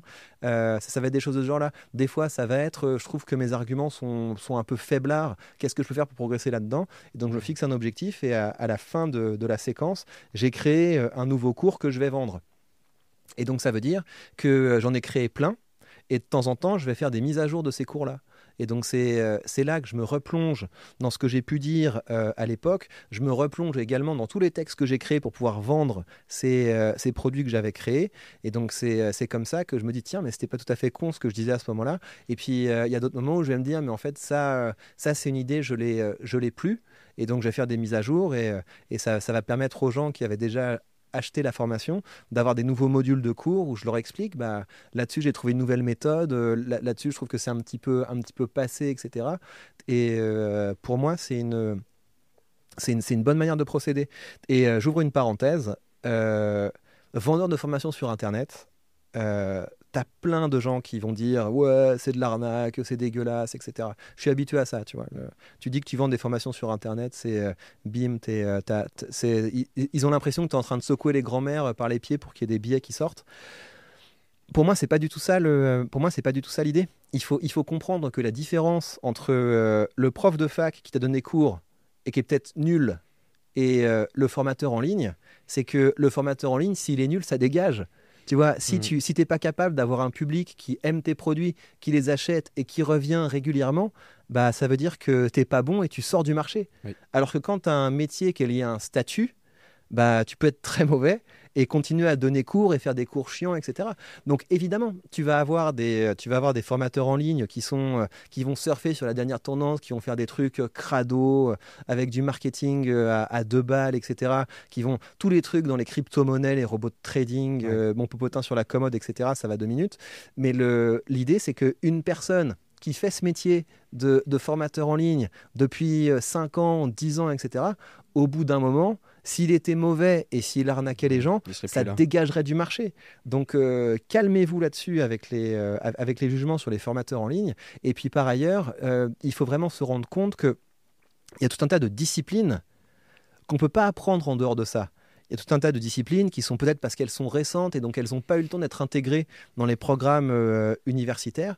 Et puis parfois, tu as aussi envie d'être formé par quelqu'un qui n'a pas seulement une connaissance théorique de la discipline, mais euh, par quelqu'un qui le fait. Et puis les gens sont libres d'acheter, hein, de toute façon. Pas... Ils n'ont pas un couteau euh, sur la gorge. Hein. Euh, mais moi, j'ai un peu le sentiment avec ça. Il y a aussi un côté où les gens étaient habitués à ce qu'Internet soit gratuit. Et ils sont tellement habitués que tout ce qui vient d'Internet, c'est un dû. Dire que dès qu'une appli, c'est complète parce que là, je suis développeur, donc je sais par exemple l'énergie qu'il faut mettre dans la réalisation d'une application mobile. C'est un travail colossal derrière. Les gens, dès qu'elles dépassent un euro, ils sont là. Oh, c'est complètement uh-huh. fou ce prix. C'est seulement de la valeur perçue et rien d'autre. Euh, donc euh, il y, a aussi un petit peu de ça euh, là-dessus. Alors que de l'autre côté, payer une école de commerce à 15 000 euros l'année, où en réalité, ben, ils apprennent pour certains rien du tout qui leur sera utile pour, plus tard par rapport à la direction qu'ils vont prendre ça choque personne. ça les choque même pas d'ailleurs de faire ça trois ans de suite et de s'endetter sur ces trois ans-là. Euh, alors que c'est vrai que quelqu'un qui va vendre une formation de 200 euros euh, comme ça sur Internet, euh, mm. ça, ça, ça, devient tout de suite une arnaque. C'est de la valeur perçue. Ouais, là, je vais te faire une passe décisive. parce que le. donc, tu vois, cette idée que tu peux décider de mettre de l'argent pour un contenu, pour te former, etc. Cette idée d'investir sur soi. Mm c'est très tard que je l'ai euh, c'est très tard que je l'ai eu pour moi l'investissement c'est euh, t'achètes des t'achètes des actions t'achètes des ETF tu euh, j'avais pas vraiment cette idée de dépenser de l'argent pour passer un cap avec l'intelligence artificielle, euh, j'ai commencé à vraiment dépenser de l'argent pour, euh, pour me former, pour avoir, les, pour avoir les nouvelles technologies. Tous les logiciels du type, euh, les logiciels qui te permettent de créer une image à Mhm. partir d'une d'une instruction verbale, je trouve ça génial. Et ça, ça m'aide énormément. Parce que des fois, j'ai besoin d'illustrer certains passages de mes, de mes vidéos. Il n'y a pas moyen. Ouais. Tu vois, si, si- si j'ai envie de dire un truc, euh, ça c'est aussi bizarre qu'une pizza au dentifrice, tu vas pas trouver une pizza au dentifrice sur, euh, en, en tapant sur, euh, sur YouTube, alors que Dali peut te le faire. Euh, là, j'utilise une intelligence artificielle qui s'appelle Argile, qui est, euh, qui est vachement bien, qui est, qui est encore plus belle et, euh, et- et plus intuitive. Et, euh, et j'adore ça. Et ça, c'est des trucs, je le vois, et je me dis, ça, je suis prêt à payer. Mhm. Ça, je suis prêt à payer pour, pour l'avoir. Et, et je sais que ça va me, ça va m'épargner beaucoup de temps. Et c'est pareil pour la version payante de ChatGPT. Ça, ça m'aide beaucoup, ça. La version payante de ChatGPT, surtout sur le téléphone. Parce que sur le téléphone, tu peux l'utiliser comme un dictaphone qui remet au propre tes idées. Et ça, je trouve ça vachement bien. Ouais. C'est, euh, c'est, t'arrives, tu, tu prends ton téléphone et tu dis, euh, je suis en train de travailler sur, sur tel et tel sujet, je suis en train de préparer une masterclass sur tel et tel sujet. Voilà les idées que j'ai eues euh, jusqu'à ce stade. Je te demande de me faire un plan au fur et à mesure. C'est vachement bien, tu vois. Ça, avant, c'était un boulot de... euh, un, un boulot de pauvre secrétaire qui... Enfin, c'était très désagréable, quoi. C'était, tu vois, le, le, le bouquin La Belle du Seigneur de, de Cohen. Je sais pas si tu vois, c'est un, un- un des meilleurs romans du XXe siècle. Le mec, il l'a dicté à sa femme. Ce, ce roman, il l'a il dicté à sa femme au fur et à mesure. C'est un, un boulot de petite main qui est, qui est tout à fait euh, éreintant. Alors que, alors que maintenant, tu as quelque chose. Tu peux, lui, tu peux lui demander de refaire euh, des dizaines de fois le même, le même truc. Euh, il va pas te dire j'en ai ras-le-bol, c'est fatigant, etc. Non, non, c'est. Mais au début, tu te demandes, hein, tu te dis, euh, enfin, quand tu as juste des petites, euh, des petites modifications à la marge du type, euh, ouais, mais non, mais je t'avais dit que je voulais un ton plus direct, mais en fait, je veux que ce soit un petit peu moins direct. Tu vois ce que je veux dire? Enfin, un employé te dirait, mais tu me saoules, arrête. Et des fois, tu, tu hésites en fait à donner parce que tu n'es pas encore habitué à avoir quelque chose qui est prêt à, à faire les choses au fur et à mesure. Et donc ça, c'est des choses, je, je paye pour les utiliser et je, je trouve ça, je trouve ça super intéressant. Ah bah moi, le, je prends, j'ai pris euh, GPT euh, 4 aussi.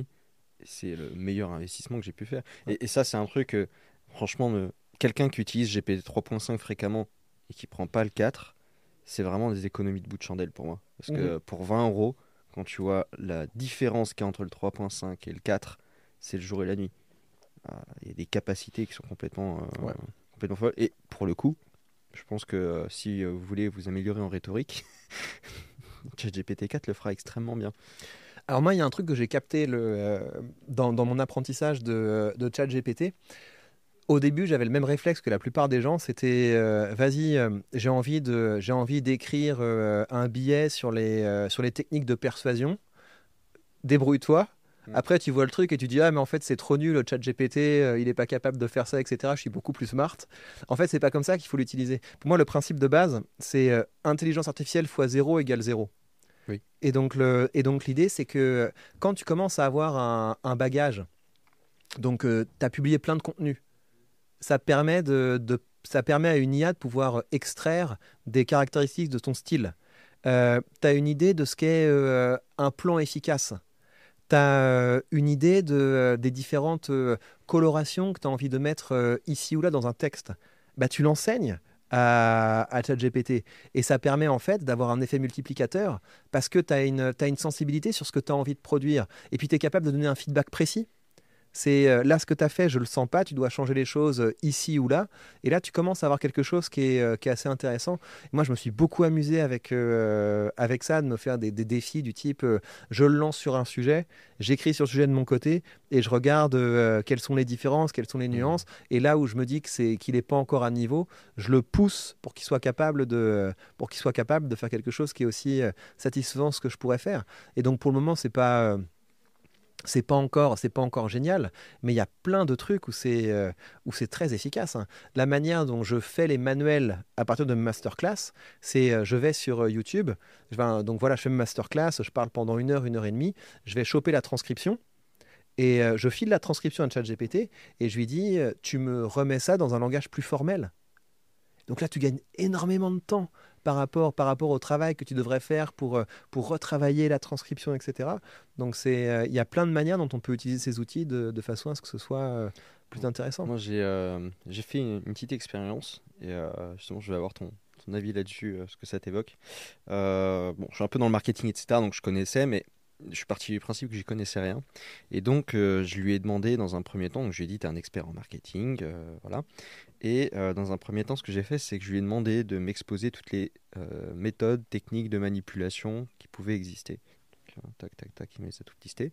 Euh, il y en a même que je connaissais pas d'ailleurs, donc j'étais très content de les, découvrir. Euh, et après, à partir de ça, je lui ai dit maintenant, euh, j'aimerais utiliser ces techniques-là pour pouvoir faire des textes qui manipuleront toujours mon audience dans mon sens de ce que j'ai envie de mettre en avant. Et euh, j'aimerais que tu penses à un prompt pour ça. Paf, j'ai eu mon prompt. Donc, au préalable, j'ai ouvert notre fenêtre, je lui ai dit que c'était un prompt. il était très bon en fait de faire des prompts. Enfin, bref, j'ai pas, pas tous les détails. Et maintenant, j'ai un prompt tout prêt où je lui dis voilà. Euh, tu es un, un expert là-dessus, tu sais très bien manipuler ton audience et euh, tu connais toutes les, ces méthodes de manipulation. Donc, par exemple, je vais lui mettre du FOMO, je vais mettre euh, Curiosity Gap, une encre émotionnelle, je mettre tac, je vais toute sa liste.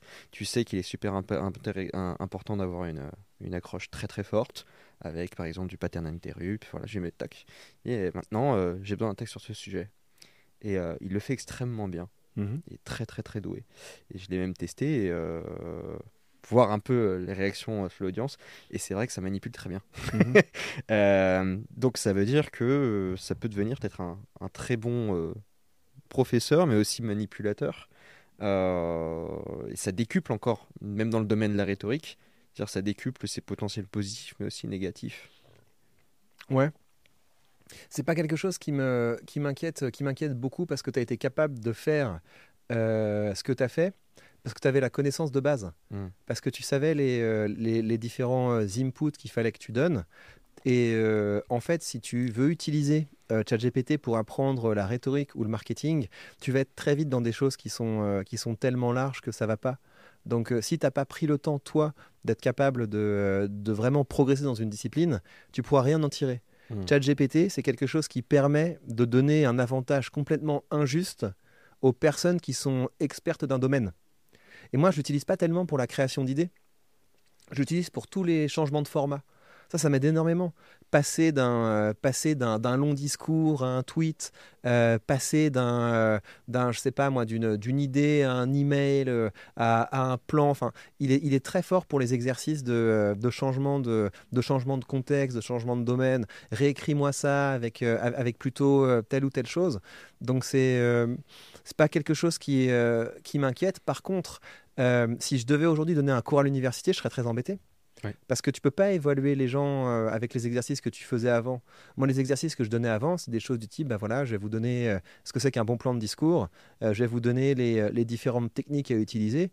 Moi, je serais élève, bah, je dirais, ok, c'est cool, je les prends, je donne à chat GPT, je donne le sujet et c'est et c'est bon. Donc, ça veut dire que maintenant, si tu veux donner un cours à l'université, tu dois le prendre en compte. C'est quand même une idée de intéressant. comment adapter les choses, toi? Bah oui, mais c'est comme ça. C'est que c'est comme de la même manière que avant l'apparition d'Internet, euh, la capacité à, rechercher l'information était beaucoup plus importante. Et donc, euh, il fallait euh, le, le fait que quelqu'un soit capable de, de réciter quelque chose, d'avoir la culture nécessaire pour dire la bonne référence au bon moment, c'était important. Internet, ça, ça a mis tout le monde à égalité là-dessus. Ouais. Parce que, euh, voilà, je sais pas quoi, bah, tu, tu, tu cherches et tu as la réponse. Et donc, ChatGPT, c'est le niveau du dessus. C'est c'est- c'est pas seulement le, le fait d'avoir accès à l'information, c'est la capacité à l'organiser d'une façon qui est, qui est assez lisible, qui est digeste. Hmm. Donc on a passé euh, un cap à ce niveau-là, et donc ça veut dire qu'il faut euh, partir de, partir de ça à partir de maintenant. Je pense que la limite de ça, c'est que euh, au bout d'un moment, il y a des, tu peux avoir une intelligence artificielle pour créer du contenu, mais tu as besoin d'un humain pour le consommer. Mm. Et donc, euh, je pense que l'intelligence artificielle, c'est un outil qui va être très intéressant pour les, pour les créateurs, mais euh, au bout d'un moment, le public, le produit fini, soit il l'aime, soit il l'aime pas. Soit, soit il accroche, soit il accroche pas. Et donc, pour moi, des, euh, des compétences qui vont euh, être très importantes, ça va être par exemple les formats vlog. Donc je parle Mhm. vraiment dans le domaine de la création de contenu. Donc à savoir, tu n'es pas seulement en train de, de transmettre une information, tu es en train de transmettre euh, un point de vue, un regard, tout ce qui implique un corps en mouvement. Ça va être des choses qui vont être aussi Oui. assez importantes. Mhm. Parce que, mais ça c'est marrant d'ailleurs, parce que en fait quand on se représentait le futur, euh, on pensait que les robots allaient euh, remplacer les petites mains. En fait, c'est pas du tout ça ce qui se passe, parce qu'un robot ça coûte une blinde. En fait, c'est le tertiaire qui se fait éclater. Oui. C'est les, les gens qui pensaient avoir des professions intellectuelles. Ah Puis en non, fait, on se rend compte que- aujourd'hui. hein. oui, c'est ça. C'est, c'est j'appuie sur un bouton et je te remplace, tu Ouais. vois. Alors que le mec qui, euh, qui balaye la rue ou qui ramasse les poubelles, bah, va- vas-y, va créer un robot qui, euh, qui est capable de faire toutes les nuances de gestes. Mhm. Donc c'est quelque chose qui est super intéressant. Et moi, je trouve ça chouette. Tu vois, si. euh, s'il y a des gens qui arrivent et qui me disent euh, ouais regarde je suis capable de faire des vidéos comme les tiennes j'ai filé tel prompt à ChatGPT bah vas-y teste on, va tester. Et, ça, veut dire qu'on va devoir euh, se battre se réinventer pour être capable d'identifier bah, où est-ce qu'on peut est-ce qu'on peut apporter de la valeur.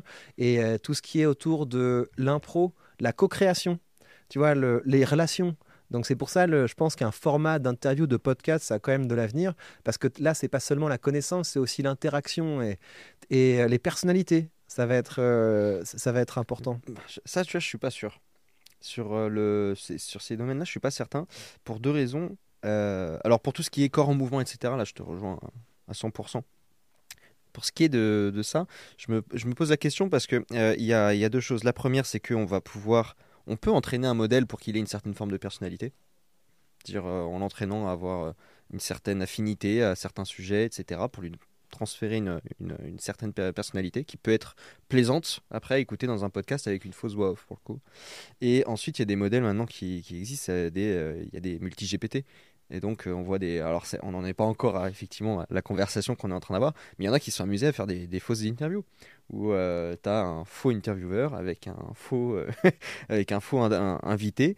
euh, et euh, ça marche très bien, ils se répondent, euh, ils se répondent très bien. Donc, euh, en vrai, ça, je pense, euh, en toute façon, euh, on peut pas prédire Mais- où mais ça sera ça. utilisé. Mais, mais donc, tu vois, imagine, tu te, tu, tu te dis, c'est trop cool, je vais créer cette, euh, Mhm. cette interview qui n'a pas eu lieu du boss de Steve Jobs, parce que, de, de- de Steve Jobs, parce que je crois que ça a eu lieu, ça. Il y a des gens qui ont créé l'interview qu'on aurait aimé avoir de, de Steve Jobs, Oui, oui. etc.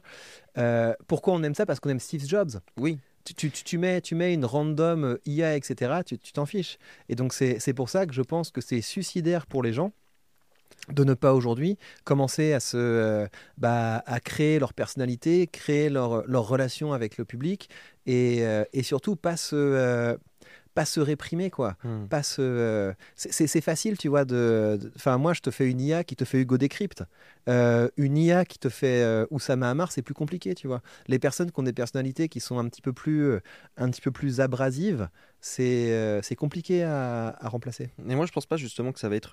je effectivement, je pense que ça remplacera pas. Mais je pense qu'on peut avoir un schéma où elles, elles existent d'elles-mêmes. C'est-à-dire que elles sont de nouvelles personnalités intéressantes. Et ça, je pense qu'elles ont une place peut-être là-dedans. Euh, on peut très bien envisager que, par exemple, mais de toute façon, le système de l'éducation, ça va être euh, central. Mais on peut envisager, par exemple, que bah, je fasse des interviews, j'ai un podcast sur, euh, je sais pas, sur l'économie et j'ai un professeur d'économie en face qui répond mais qui n'existe pas et avec un caractère particulier qui peut peut-être le rendre attachant dans un podcast alors que cette personne n'existe pas physiquement parlant. Ouais. on peut, euh, ça, mais je suis d'accord avec toi que sur des, on, on- ça remplacera pas, mais peut-être que ça peut venir en complément. Ouais. Et, et ça, c'est, euh, et, et ça, ça va être une vraie question d'un point de vue de l'éducation parce que dans ce cas-là, on peut apprendre en écoutant des interviews. Parce que le plus difficile en réalité, c'est de les chatbots que je vois, les trucs comme ça, ça sert à rien. Il faut savoir quelle question poser.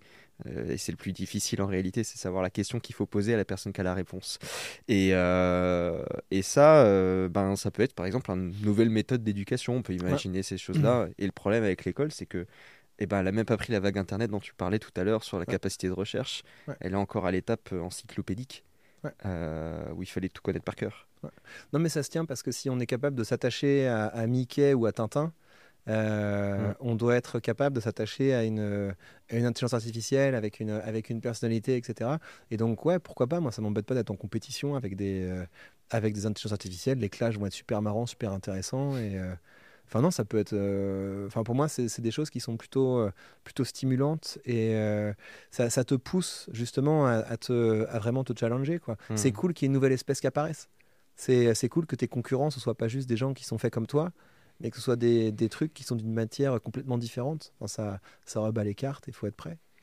Et euh, bah tiens, on en profite tant qu'on est, on a parlé un peu, ton, t'as donné les exemples business, etc. J'aimerais parler de ta troisième chaîne du coup, parce que donc tu as la première euh, chaîne où tu fais tes analyses, euh, etc. La deuxième, la chaîne de l'atelier, et la troisième, celle du business. Euh, Pourquoi? C'était pendant le Covid euh, où je me demandais, mais qu'est-ce qui est encore ouvert Tu vois? Et, c'est là que j'ai compris que les marchés financiers, c'était quand même quelque chose d'assez sympa. Et euh, j'ai commencé à investir justement parce que j'avais des.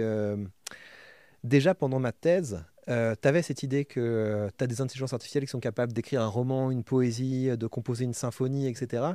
Et euh, je me disais, c'est quand même un peu risqué de faire euh, all-in sur un domaine qui euh, peut-être sera euh, caduque au bout d'un moment. Et euh, c'est là que j'ai compris, l'investissement, c'est quoi? L'investissement, ça veut dire que tu partages d'autres aventures entrepreneuriales que la tienne. Et c'est trop cool, en fait, de te dire, je, euh, je veux participer à Microsoft, je veux participer à, à Apple, je veux participer euh, à Tesla, à toutes ces boîtes, etc. C'est, euh, j'ai trouvé ça hyper stimulant. Et du coup, je me sens beaucoup moins euh, en danger de me dire, mais tu vas geeker à fond sur ta discipline. Tu vas, tu vas aller à fond sur, la, sur ta discipline, la rhétorique, et au pire, tu as ces parachutes que tu es actionnaire d'autres euh, d'autres entreprises que la tienne. Donc je trouve ça euh, très bien. J'ouvre une parenthèse. Là, tu vas avoir des gens qui disent oui, mais euh, l'actionnariat, c'est euh, c'est pas ouvert à tout le monde, c'est une petite élite, une minorité. Avec 50 balles, tu peux commencer à être actionnaire d'une entreprise. Ça, c'est une chose. Et maintenant, imagine un monde euh, où tu n'as pas de marché. Qu'est-ce que ça veut dire? Un monde où tu n'as pas de marché, ça veut dire que euh, si tu veux posséder des parts d'Apple, tu dois connaître le boss. Si tu veux posséder des parts de Microsoft, tu dois connaître le boss. Donc ça voudrait dire que si tu n'avais pas des marchés où c'est possible d'échanger des titres de propriété comme ça de façon libre, on aurait un monde qui est beaucoup plus fermé. On retourne à la première révolution industrielle en fait. Mais c'est ça, c'est euh, parce que tu connais le mec qui va lancer le, le bateau, qui va, qui va aller choper des épices en Inde, tu peux participer à cette aventure entrepreneuriale. Si tu le connais pas, tes personnes dégagent. Hmm. Donc c'est, euh, il y, a, y a un côté que je trouve très intéressant autour de ça. Et par ailleurs, je, je sais pas pourquoi j'ai commencé à geeker sur ce truc. C'est euh, au début de ma courbe d'apprentissage là sur la sur la finance, mais j'écoutais deux heures, trois heures de, de vidéos YouTube, de podcasts finance là-dessus. Je pense que j'ai terminé YouTube sur le sujet. J'ai, euh, enfin vraiment, j'ai, euh, c'est le stade où tu vois, t'actualises, t'actualises et tu te dis mais les, euh, j'ai tout fini. les, les vidéos de finance, je les ai finies. Et c'est ça qui m'a poussé en fait à, à commencer à, à créer des vidéos du style que j'aimais. Et donc les vidéos du style que j'aime, c'est, j'allais pas faire des vidéos, tu vois, pour expliquer la finance aux gens. Je suis pas un expert dans ce domaine. Je suis, euh, un gars qui s'est lancé, qui, trouve ça chouette, etc. Donc j'ai choisi un, autre format de contenu pour, euh, créer la finance. C'est un peu le, le parcours du combattant. C'est-à-dire, tu as cet objectif, tu as envie de progresser dans un domaine et tu vas documenter de façon la plus transparente possible les choix que tu fais pour progresser dans ce domaine. Donc ça veut dire concrètement, bah, je montre mon portefeuille, je montre les choix que je fais, je montre les décisions que je prends. Euh, quand je me plante, je le dis. Euh, si j'ai réussi, je suis content, etc. Et euh, ça me permet bah, d'avoir un, parcours où où j'ai changé un hobby en un business. Parce que sinon, enfin voilà, tu vois, je passe, je passe trois heures par jour à écouter des, euh, des podcasts de finance. Au bout d'un moment, c'est juste de la boulimie. Hmm. Donc, euh, te dire, euh, je passe de j'adore ça à j'en fais quelque chose de rentable, bah, ça me permet de, ouais, d'y passer plus de temps et de savoir que c'est pas du temps de, de perdu. Donc ça, c'est pour le, ça c'est un petit peu pour ce qui m'a amené là-dedans. Après, pour les, pour les principes qui guident cette chaîne, pour moi, il y a un truc qui est assez important dans, cette, euh, dans la, la couleur que j'ai envie de donner à cette, euh, à cette chaîne, c'est qu'il y a plein de gens qui euh, commencent à se dire l'investissement c'est chouette et qui rentrent par la mauvaise porte, Hmm. la porte du ticket de. Oui. Tu vois, c'est. J'ai entendu un mec qui a chopé des cryptos, qui a fait x100, etc. Avec mon robot trading, t'inquiète sur ma conversation de Telegram, etc. Et donc, c'est qui les gens qui se font avoir par ce genre de truc? Du type, tu vas faire x100. C'est les plus pauvres. C'est comme les tickets de loto. Qui joue à la loterie Mm. C'est pas les gens qui sont capables de gagner de l'argent avec leurs compétences. C'est des gens qui se disent, ça peut changer ma vie. Et donc ils vont dépenser de l'argent comme ça au fur et à mesure, alors que l'argent qu'ils utilisent pour leur ticket de loto, ils pourraient l'utiliser sur un truc assez diversifié, comme tu prends un ETF du monde, donc tu es investi dans la plupart des entreprises à l'échelle mondiale, tu te prends pas la tête, c'est rebalancé automatiquement, et tu te construis quelque chose qui au bout d'un moment aura un peu une signification. Et euh, non, tu as des gens qui rentrent dans la porte de la finance par euh, TikTok, euh, Twitter ou je sais pas quoi, qui se font carotter une fois, et après ils se disent ouais c'est ce que je pensais, l'investissement c'est la loterie, et je trouve que c'est dommage. Mmh. Et donc c'est pour ça que j'ai adopté cette approche de la transparence, à savoir bah, au moins euh, moi je vous donne pas de conseils, mais je vous montre ce que je fais et au fur et à mesure, ça vous permet de voir bah, à quoi vous pouvez vous attendre si vous avez une approche de papy de l'investissement et euh, vous avez les différents stades, bah, à quel stade j'y arrive, etc. Et le fait de mettre un petit peu de transparence dans ce milieu, je, euh, je trouve que c'est quelque chose de positif. Parce qu'après, c'est beaucoup plus difficile pour quelqu'un de dire euh, Ouais, moi, je suis capable de faire x100, etc. Bah, monte ton portefeuille. Moi, c'est ce standard que je suis en train de montrer c'est bah, montrer votre portefeuille. Une fois que tu as déjà réussi, que tu es déjà arrivé à la fin, enfin à la fin, que tu es déjà arrivé à un bon résultat, c'est vrai que quand tu dis moi j'ai eu cette difficulté, etc., bah faut qu'on te croie sur parole. Quoi. Ouais. Donc euh, faire ces démarches dès le début, c'est vrai que je trouve ça super intéressant aussi euh, d'avoir fait ça. Et tu disais que tu savais pas trop pourquoi tu étais rentré là-dedans, euh, sans vouloir te dire pourquoi. je vais pas, je vais pas, pas, faire ça non plus. Mais moi, ce que je vois en termes de, de, de cohérence en fait sur tout ton parcours, tu me diras après ce que tu en penses, c'est deux choses. La première, c'est une recherche permanente de la liberté, de ta liberté. Et deuxièmement, c'est une recherche permanente d'inviter les gens à prendre leurs responsabilités individuelles, peu importe le sujet. Là, on est dans la finance, mais la, façon dont tu leur amènes la rhétorique, euh, pour moi, c'est ça aussi. Ouais, c'est vrai que c'est un truc qui m'a complètement allumé le concept de dividende. quoi. C'est euh, cette idée que tu, euh, tu participes, voilà, tu achètes un, un morceau d'une entreprise, cette entreprise fait des bénéfices, et parce que tu es propriétaire, tu touches quelque chose comme un petit loyer. Et tu vois, parce que en fait, on se dit l'immobilier, c'est la sécurité. Donc tu vois, les, gens vont se dire, euh, c'est trop cool, un jour j'aurai réussi ma vie parce que j'aurai un appart et je le louerai. Mais rendez-vous compte, quoi. Un appart, c'est-à-dire que tu concentres une quantité incroyable de capital par rapport à ce que tu seras capable d'accumuler dans ta vie, dans un seul endroit. Voilà, tu as acheté ton, ton, studio à Tourcoing et tu te dis, euh, c'est trop bien, mais ton argent, il est juste là. Mmh. Alors, alors que tu mets 50 balles dans un ETF du monde, bah voilà, tu as, Apple, tu as Nvidia, tu as, as, des pharmaceutiques, tu as des pétrolières, tu as, une, une, part de l'ensemble de l'économie. Donc tu mets beaucoup moins de capital de départ et tu es vachement plus euh, diversifié qu'en faisant euh, all-in sur de l'immobilier. Mais donc, euh, vu que tu as quelque chose comme peut-être 5 à 10% des Français qui ont déjà eu des, des actions en bourse. Je pense que le sujet dont on parle euh, est euh, très très euh, éloigné de ce que pensent la, plupart des gens.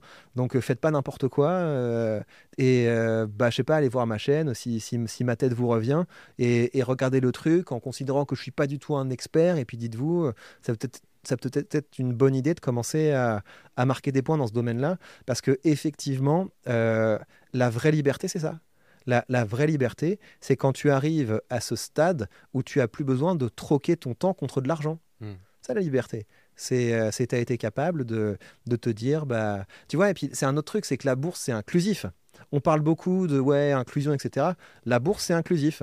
La, bourse, elle te dit pas ouais, t'es noir, je t'aime pas, ouais, t'es de droite, je t'aime pas, etc. N'importe qui peut choper une, euh, une part de, telle ou telle entreprise. On va pas te recaler à l'entrée et euh, tu auras tes dividendes comme tout le monde. Donc c'est euh, quelque chose où euh, même la personne qui est cancel peut se dire euh, bah voilà au moins j'ai cette sécurité là c'est que je suis actionnaire de telle ou telle boîte et, et l'argent arrive. Donc c'est non je trouve que c'est quelque chose qui est rassurant et, et franchement un monde où tu n'aurais pas la bourse ce serait un monde où tu aurais beaucoup moins de possibilités de te barrer de ta cage quoi. Hmm tu as énoncé tout à l'heure euh, Oussama Hamar. Tu as analysé un petit peu sa, sa rhétorique? J'ai hésité, tu vois. J'ai euh, hésité parce que j'ai failli surfer sur cette vague. Tu sais, tu avais, quand même une vague. ouais, euh, Oussama, le gros mytho, etc. Et j'ai hésité, tu vois, à faire la vidéo pourquoi Oussama est trop cool au, au, cœur de la, au cœur de la tumulte. Mais là, même moi, je me suis dit, c'est dangereux, quoi. mais moi, je me suis dit, non, mais en vrai, c'est pas seulement pour ça. C'est euh, c'est parce que c'est. Comment dire, tu vois C'est quelqu'un, ça fait partie des gens que j'ai écoutés euh, quand j'ai fait la transition du, du monde universitaire euh, au monde de l'entrepreneuriat. Donc, c'est-à-dire que je, euh, j'étais dans un environnement d'incertitude totale. J'étais en train de peindre la chambre de, de mon bébé qui allait venir. Je ne savais pas d'où allait venir l'argent. Et donc, la seule chose que j'avais, c'est de me bourrer le crâne avec des gens qui disaient mais, euh, mais en fait voilà tu as une idée tu commences à bosser tu commences à entreprendre etc donc j'ai euh, j'ai écouté beaucoup de ce, de, de ce genre de contenu. Donc Oussama Hamar euh, c'est certains trucs américains. Euh, Antoine BM qui est un français qui est euh, invite-le il est cool. Ouais. Euh, il est à Paris. Et euh, enfin voilà des euh, des trucs comme ça. Et donc le, le fait de au début en fait quand tu arrives là-dedans et tu te dis mais c'est quoi c'est quoi ces gens qui peuvent gagner 10 000 euros par jour? Ça n'existe pas, c'est absolument impossible. Et euh, après, tu commences à regarder de plus près et tu te dis euh, waouh, on m'a menti. En fait, c'est, euh, en fait, ça existe. Et plus tu te rapproches, plus tu te rends compte que bah ok, c'est peut-être une, une petite minorité des gens, mais tu peux te créer un écosystème où tu n'écoutes que ces gens-là. Ces gens qui ont réussi et du coup, ils sont, ils sont hyper motivés, ils sont hyper confiants. Et en général, c'est de ça dont on a besoin. On a besoin de confiance. On a besoin de quelqu'un qui te dit mais je l'ai fait, donc, euh, donc vas-y, suis-moi. Et moi, ça m'a beaucoup aidé. Donc c'est euh, ça qui m'a retenu en fait de faire une, euh, de faire une, une vidéo dans ce contexte-là. Parce que c'est des gens qui m'ont tellement accompagné quand j'ai eu besoin de, de me créer d'autres modèles que tu bosses dans une entreprise, tu bosses à l'université, donc les figures d'autorité traditionnelles. Tout ce petit écosystème que les gens traînent dans la boue à longueur de journée, bah, c'est des gens qui m'ont euh, accompagné par leur motivation à prendre ma liberté. C'est surtout de la Ça motivation. tu ouvert d'autres perspectives en fait. Mais ouais, je dis pas que j'ai euh, j'ai j'ai acheté très peu de formations, tu vois, j'ai acheté quelques formations en ligne au début pour me lancer, pour avoir les bases de, de comment on fait un discours de vente et ce genre de choses, mais surtout c'était de la motivation quoi. C'est le fait de se créer un écosystème de gens qui, qui sont passés par là. Et, euh, et oui, Osama Hamar est riche, Euh, oui, il y a beaucoup de formateurs en ligne, Yomi Denzel, tout ce que vous voulez, oui, ils sont vraiment riches. Ils sont pas en train de louer des bagnoles pour faire genre qu'ils sont riches, etc. Non, ils sont vraiment riches et ils sont vraiment capables des fois de gagner euh, 50 000 balles euh, en quelques heures en lançant un produit. Oui, ça existe. Et, euh, et la question, c'est pas est-ce que c'est des arnaqueurs ou pas. La, la question, c'est bah, peut-être qu'il y a quelque chose que vous n'avez pas capté en fait. T'as hum, t'as des conseils, euh, toi, que tu aimerais donner aux, personnes qui, qui nous écoutent là? Alors, ça, business ou pas business d'ailleurs, hein, peu importe. euh. C'est vraiment ce que j'ai dit déjà euh, un peu plus tôt dans cet entretien. C'est euh, il y a une place pour les gens qui décident de devenir bons. Et euh, on peut partir dans une, discipline et, se dire personne pourra me tester là-dedans. Voilà, J'ai commencé à, manger tout ce qui se fait là-dedans et pas seulement accumuler une connaissance théorique et accumuler une connaissance pratique. Ça, c'est le premier truc. Donc, prenez un domaine et, et poncez-le. Voilà, Mm. ça, ce serait le premier truc. La, la deuxième chose, c'est euh, essayer de raccourcir petit à petit le temps entre la réflexion et l'exécution.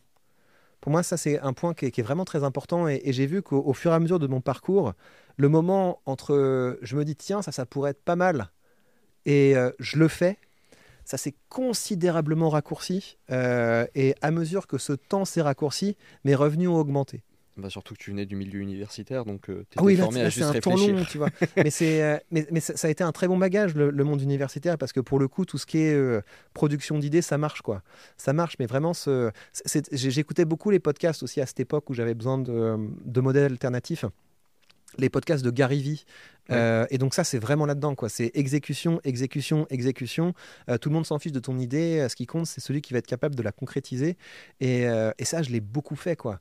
Le, le, le passage de t'es en train de courir, t'as une idée qui vient et tu te dis ouais tiens ça c'est pas tout à fait bête, c'est tu le fais.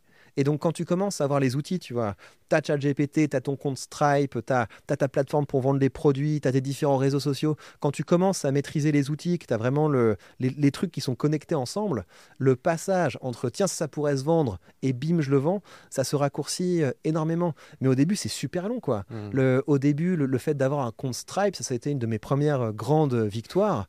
Le truc de se faire. Euh, en fait, tu, tu pètes des câbles au début. C'est mais qu'est-ce que c'est que ce document et tout Qu'est-ce qu'il me demande Comment ça, du papier à en tête Enfin, c'est il, te demandait des trucs, mais n'importe quoi pour ouvrir un compte PayPal quand j'ai ouvert mon compte PayPal et après quand j'ai ouvert mon compte Stripe. Et ça te fait bugger, quoi. Tu dis, mais j'ai pas ce document. Et donc, il y, a plein de barrières comme ça ou qui te retiennent dans, dans ta capacité à commencer à créer ton écosystème d'outils qui marchent. Et donc, euh, ça, ce serait le troisième conseil, c'est quand vous prenez une porte, euh, vous effondrez pas. Parce que moi, j'ai eu beaucoup cette, euh, cette, tendance au début, c'est, euh, tu as une difficulté, tu t'effondres. Et je pense que c'est aussi un problème qu'ont beaucoup de, de, gens qui se lancent dans les études. Tu as plein de parcours aujourd'hui. De gens qui se disent, ouais, je vais faire fac de journalisme, et puis ils se prennent une tôle au premier partiel, et puis ils arrêtent, ils passent à autre chose. tu commences, tu te dis, ouais, je vais faire une fac d'espagnol, tu te prends une tôle, tu passes à autre chose, etc. Le, le fait de commencer à papillonner entre, entre différents euh, domaines, faut arriver à dépasser ça en fait. Et, euh, et, à se dire euh, mon objectif est plus fort que les difficultés que je, que je rencontre. Et voilà, des fois, moi, je, je deviens hystérique, quand, surtout l'administratif. Moi, l'administratif, ça me fait payer, péter des gros câbles. Et j'ai des sueurs froides à chaque, à chaque fois que je vois un papier comme ça. Tu sais, les, les, vœux de l'URSAF. L'URSAF vous souhaite une bonne année, et tu vois le mot URSAF, tu dis c'est ça. Mais ça, je pense tout le monde les. On a d'autres problèmes. Nous, il y a... Enfin, nos problèmes, c'est ça. Quoi. Quand tu es entrepreneur, tes problèmes, c'est l'administratif et la fiscalité. Et, euh, et donc, ouais, apprendre à, te dire c'est un jeu, en fait. Dès que, tu te prends une, dès que tu te prends une porte comme ça, te dire euh, c'est le jeu. C'est euh, c'est le jeu, tu, tu encaisses et tu, tu laisses passer et tu, et tu rattaques. Donc avec ces trois conseils, on est bon. C'est tu prends un domaine de la connaissance et tu le, tu le ponces, tu raccourcis de plus en plus le temps entre j'ai une idée et je la concrétise et la résilience. Nickel. Plan complet d'attaque. et sur et, cette fois-ci sur la rhétorique, quelqu'un qui là maintenant se dit bon ok j'ai envie de, de progresser là, il commence par quoi la première étape? Écoutez ce que je vous dis. quand, je fais, quand je fais une vidéo sur euh, Jordan Bardella ou sur, euh, sur je sais pas moi, Manes Nadel, etc., vous allez cliquer sur la vidéo parce que vous vous dites, ouais, ce mec, je l'aime pas, ou alors ce mec, je l'adore, etc. Donc vous cliquez sur la vidéo avec un réflexe de supporter de football. Écoutez ce que je vous dis au fur et à mesure de la vidéo. Au fur et à mesure de la vidéo, je vous donne des outils. Ces outils, ils servent à ce que vous soyez plus euh, les gens qui sont euh, sur le fauteuil en train de donner des points à l'un et des points à l'autre, pour que ce soit à partir de maintenant vous qu'on écoute. Donc c'est un processus qui est très long. Euh, au début, vous, allez vous dire, c'est une discipline qui est beaucoup trop longue, mais voilà, je vais m'occuper de vous. Il y, a les, vidéos de la chaîne principale où on fait des, analyses régulières. Je suis en train de faire des masterclass sur la chaîne secondaire. Au début, c'est gratuit et avec rien que le contenu, le contenu gratuit que je partage, on peut déjà, on peut déjà avoir un bon petit niveau. Mais euh, avant ça, il faut avoir des trucs à dire. Hmm. C'est, euh, on n'apprend pas la rhétorique parce qu'on a envie d'être bon en débat. On apprend la rhétorique parce que euh, on a une insatisfaction, parce qu'on se dit j'en ai marre. quand, quand j'écoute tel ou tel discours, ça me fatigue, j'en ai ras le bol. On a une insatisfaction et on se dit mais en fait c'est pas eux de la fermer, c'est à moi de l'ouvrir. D'ailleurs, la rhétorique n'est pas trop, n'est pas trop dans le débat. Hein. C'est plus, c'est, le discours. Ouais. Alors ça, je pense que le débat, c'est une grosse perte de temps, quoi. Mmh. Le, euh, le, le, débat sur, sur Internet, c'est une, c'est une hyper perte de temps. Le, euh, focalisez-vous sur. Euh, en fait, vous vous focalisez même pas sur sur essayer de, de faire. Ça, c'est un truc qui revient souvent. C'est ouais. Je, je, comment faire pour convaincre les autres quand on est sûr qu'ils ont tort? Mais arrête Arrête. C'est c'est comme ça que ça marche. Hein. Tu, tu, ne fais pas une, euh, tu ne perces pas dans le monde des idées euh, parce que tu vas aller toquer à la porte de machin en disant ouais en fait tu t'es trompé etc. Mais rien à voir tu, vas commencer à te focaliser sur ce qui est important pour toi, tu vas communiquer régulièrement sur ce qui est important pour toi, et au bout d'un moment, ça va donner de la force. Parce qu'il y a des gens qui vont te suivre, il y a des gens qui vont, qui vont raisonner avec ce que tu vas dire, tu vas commencer à créer un, écosystème suffisamment important, et c'est eux après qui vont aller dire aux gens, ouais, en fait, t'as tort, etc., ça va être ta petite armée, et euh, ouais, c'est comme ça qu'on prend le pouvoir. Non, bah, clairement, euh, c'est vrai, mais de toute façon, je pense qu'on s'en rend d'autant plus compte quand on crée du contenu sur les réseaux et qu'on voit les masses de commentaires et que alors moi j'ai pris l'habitude de je les, je les lis un petit peu au début et je remercie ceux qui ont fait des commentaires sympas etc les autres je passe. Il y a des critiques constructives c'est avec plaisir mais la réalité c'est que la plupart des critiques malheureusement ne sont pas du tout constructives.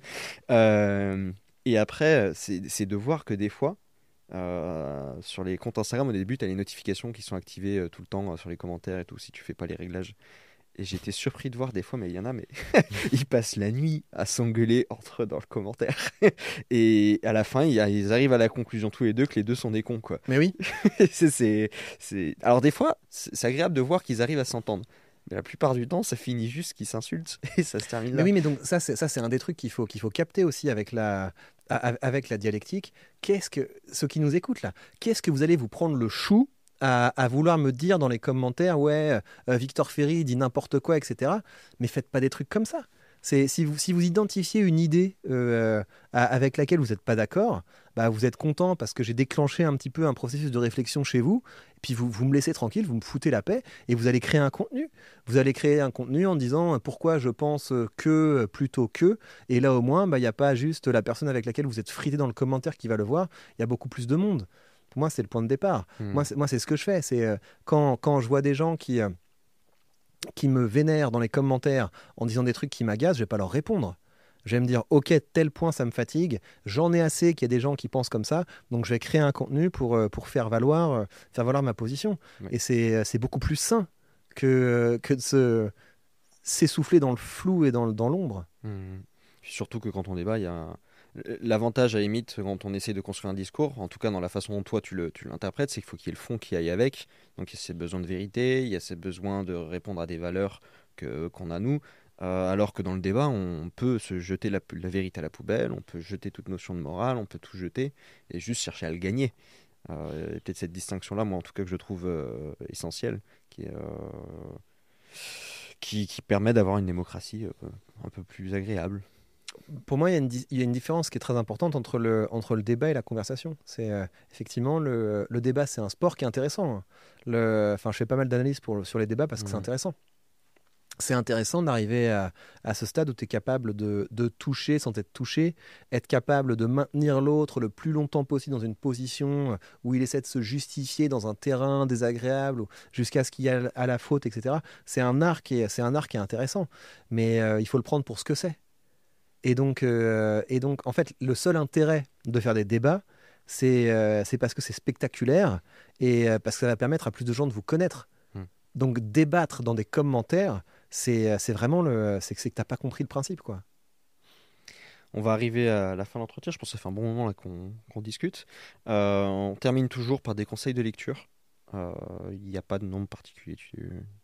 Des conseils, alors que ça peut être en lien avec la rhétorique, avec le ce que tu veux.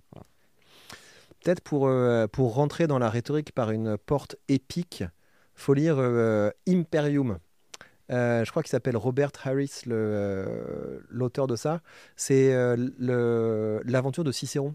D'accord. Donc, et en fait, ce qui est chouette avec Cicéron, c'est que c'est c'est pas un noble, c'est un bourgeois. Donc c'est quelqu'un qui, qui s'est hissé parce qu'il a, il a défié des, des, têtes de, des têtes de série dans des procès. Donc c'est très intéressant en fait, comme euh, pour rentrer en fait dans la rhétorique dans une dimension un peu épique. Euh, un bouquin qui m'a le genre le genre de livre où j'étais triste quand je l'ai fini récemment, c'est euh, Je suis pilgrim. C'est quelque chose qui est très différent, mais c'est un c'est un polar. un, un, polar géopolitique où on sent qu'ils ont le gars est très compétent, celui qui a, celui qui celui qui a écrit ça. Donc, euh, si vous lisez ça, ça va vous, euh, ça va vous captiver, ça va vous, ça va vous passionner. Mais de façon générale, si, l'idée c'est euh, qu'est-ce qu'il faut lire pour apprendre la rhétorique, faut pas lire pour apprendre la rhétorique, faut écrire. Donc, mm. c'est accordez-vous ce temps. Vous vous accordez ce temps, vous vous mettez tout seul face à un Google Doc et vous commencez à vous demander, mais en fait, j'ai quoi dans la tête?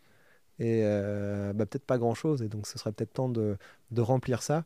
Et en fait, on ne remplit pas en ingurgitant de la connaissance, on, euh, on remplit en, en, posant sur le papier ce qu'on pense savoir, et là on a une matière, après on peut la sculpter, les outils rhétoriques servent à ça.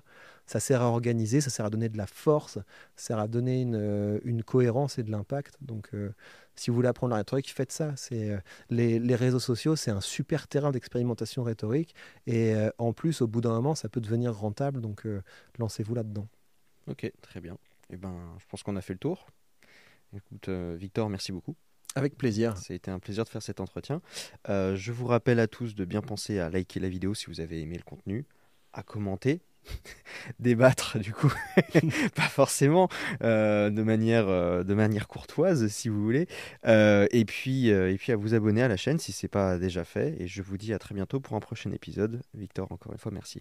Merci beaucoup. Au revoir tout le monde.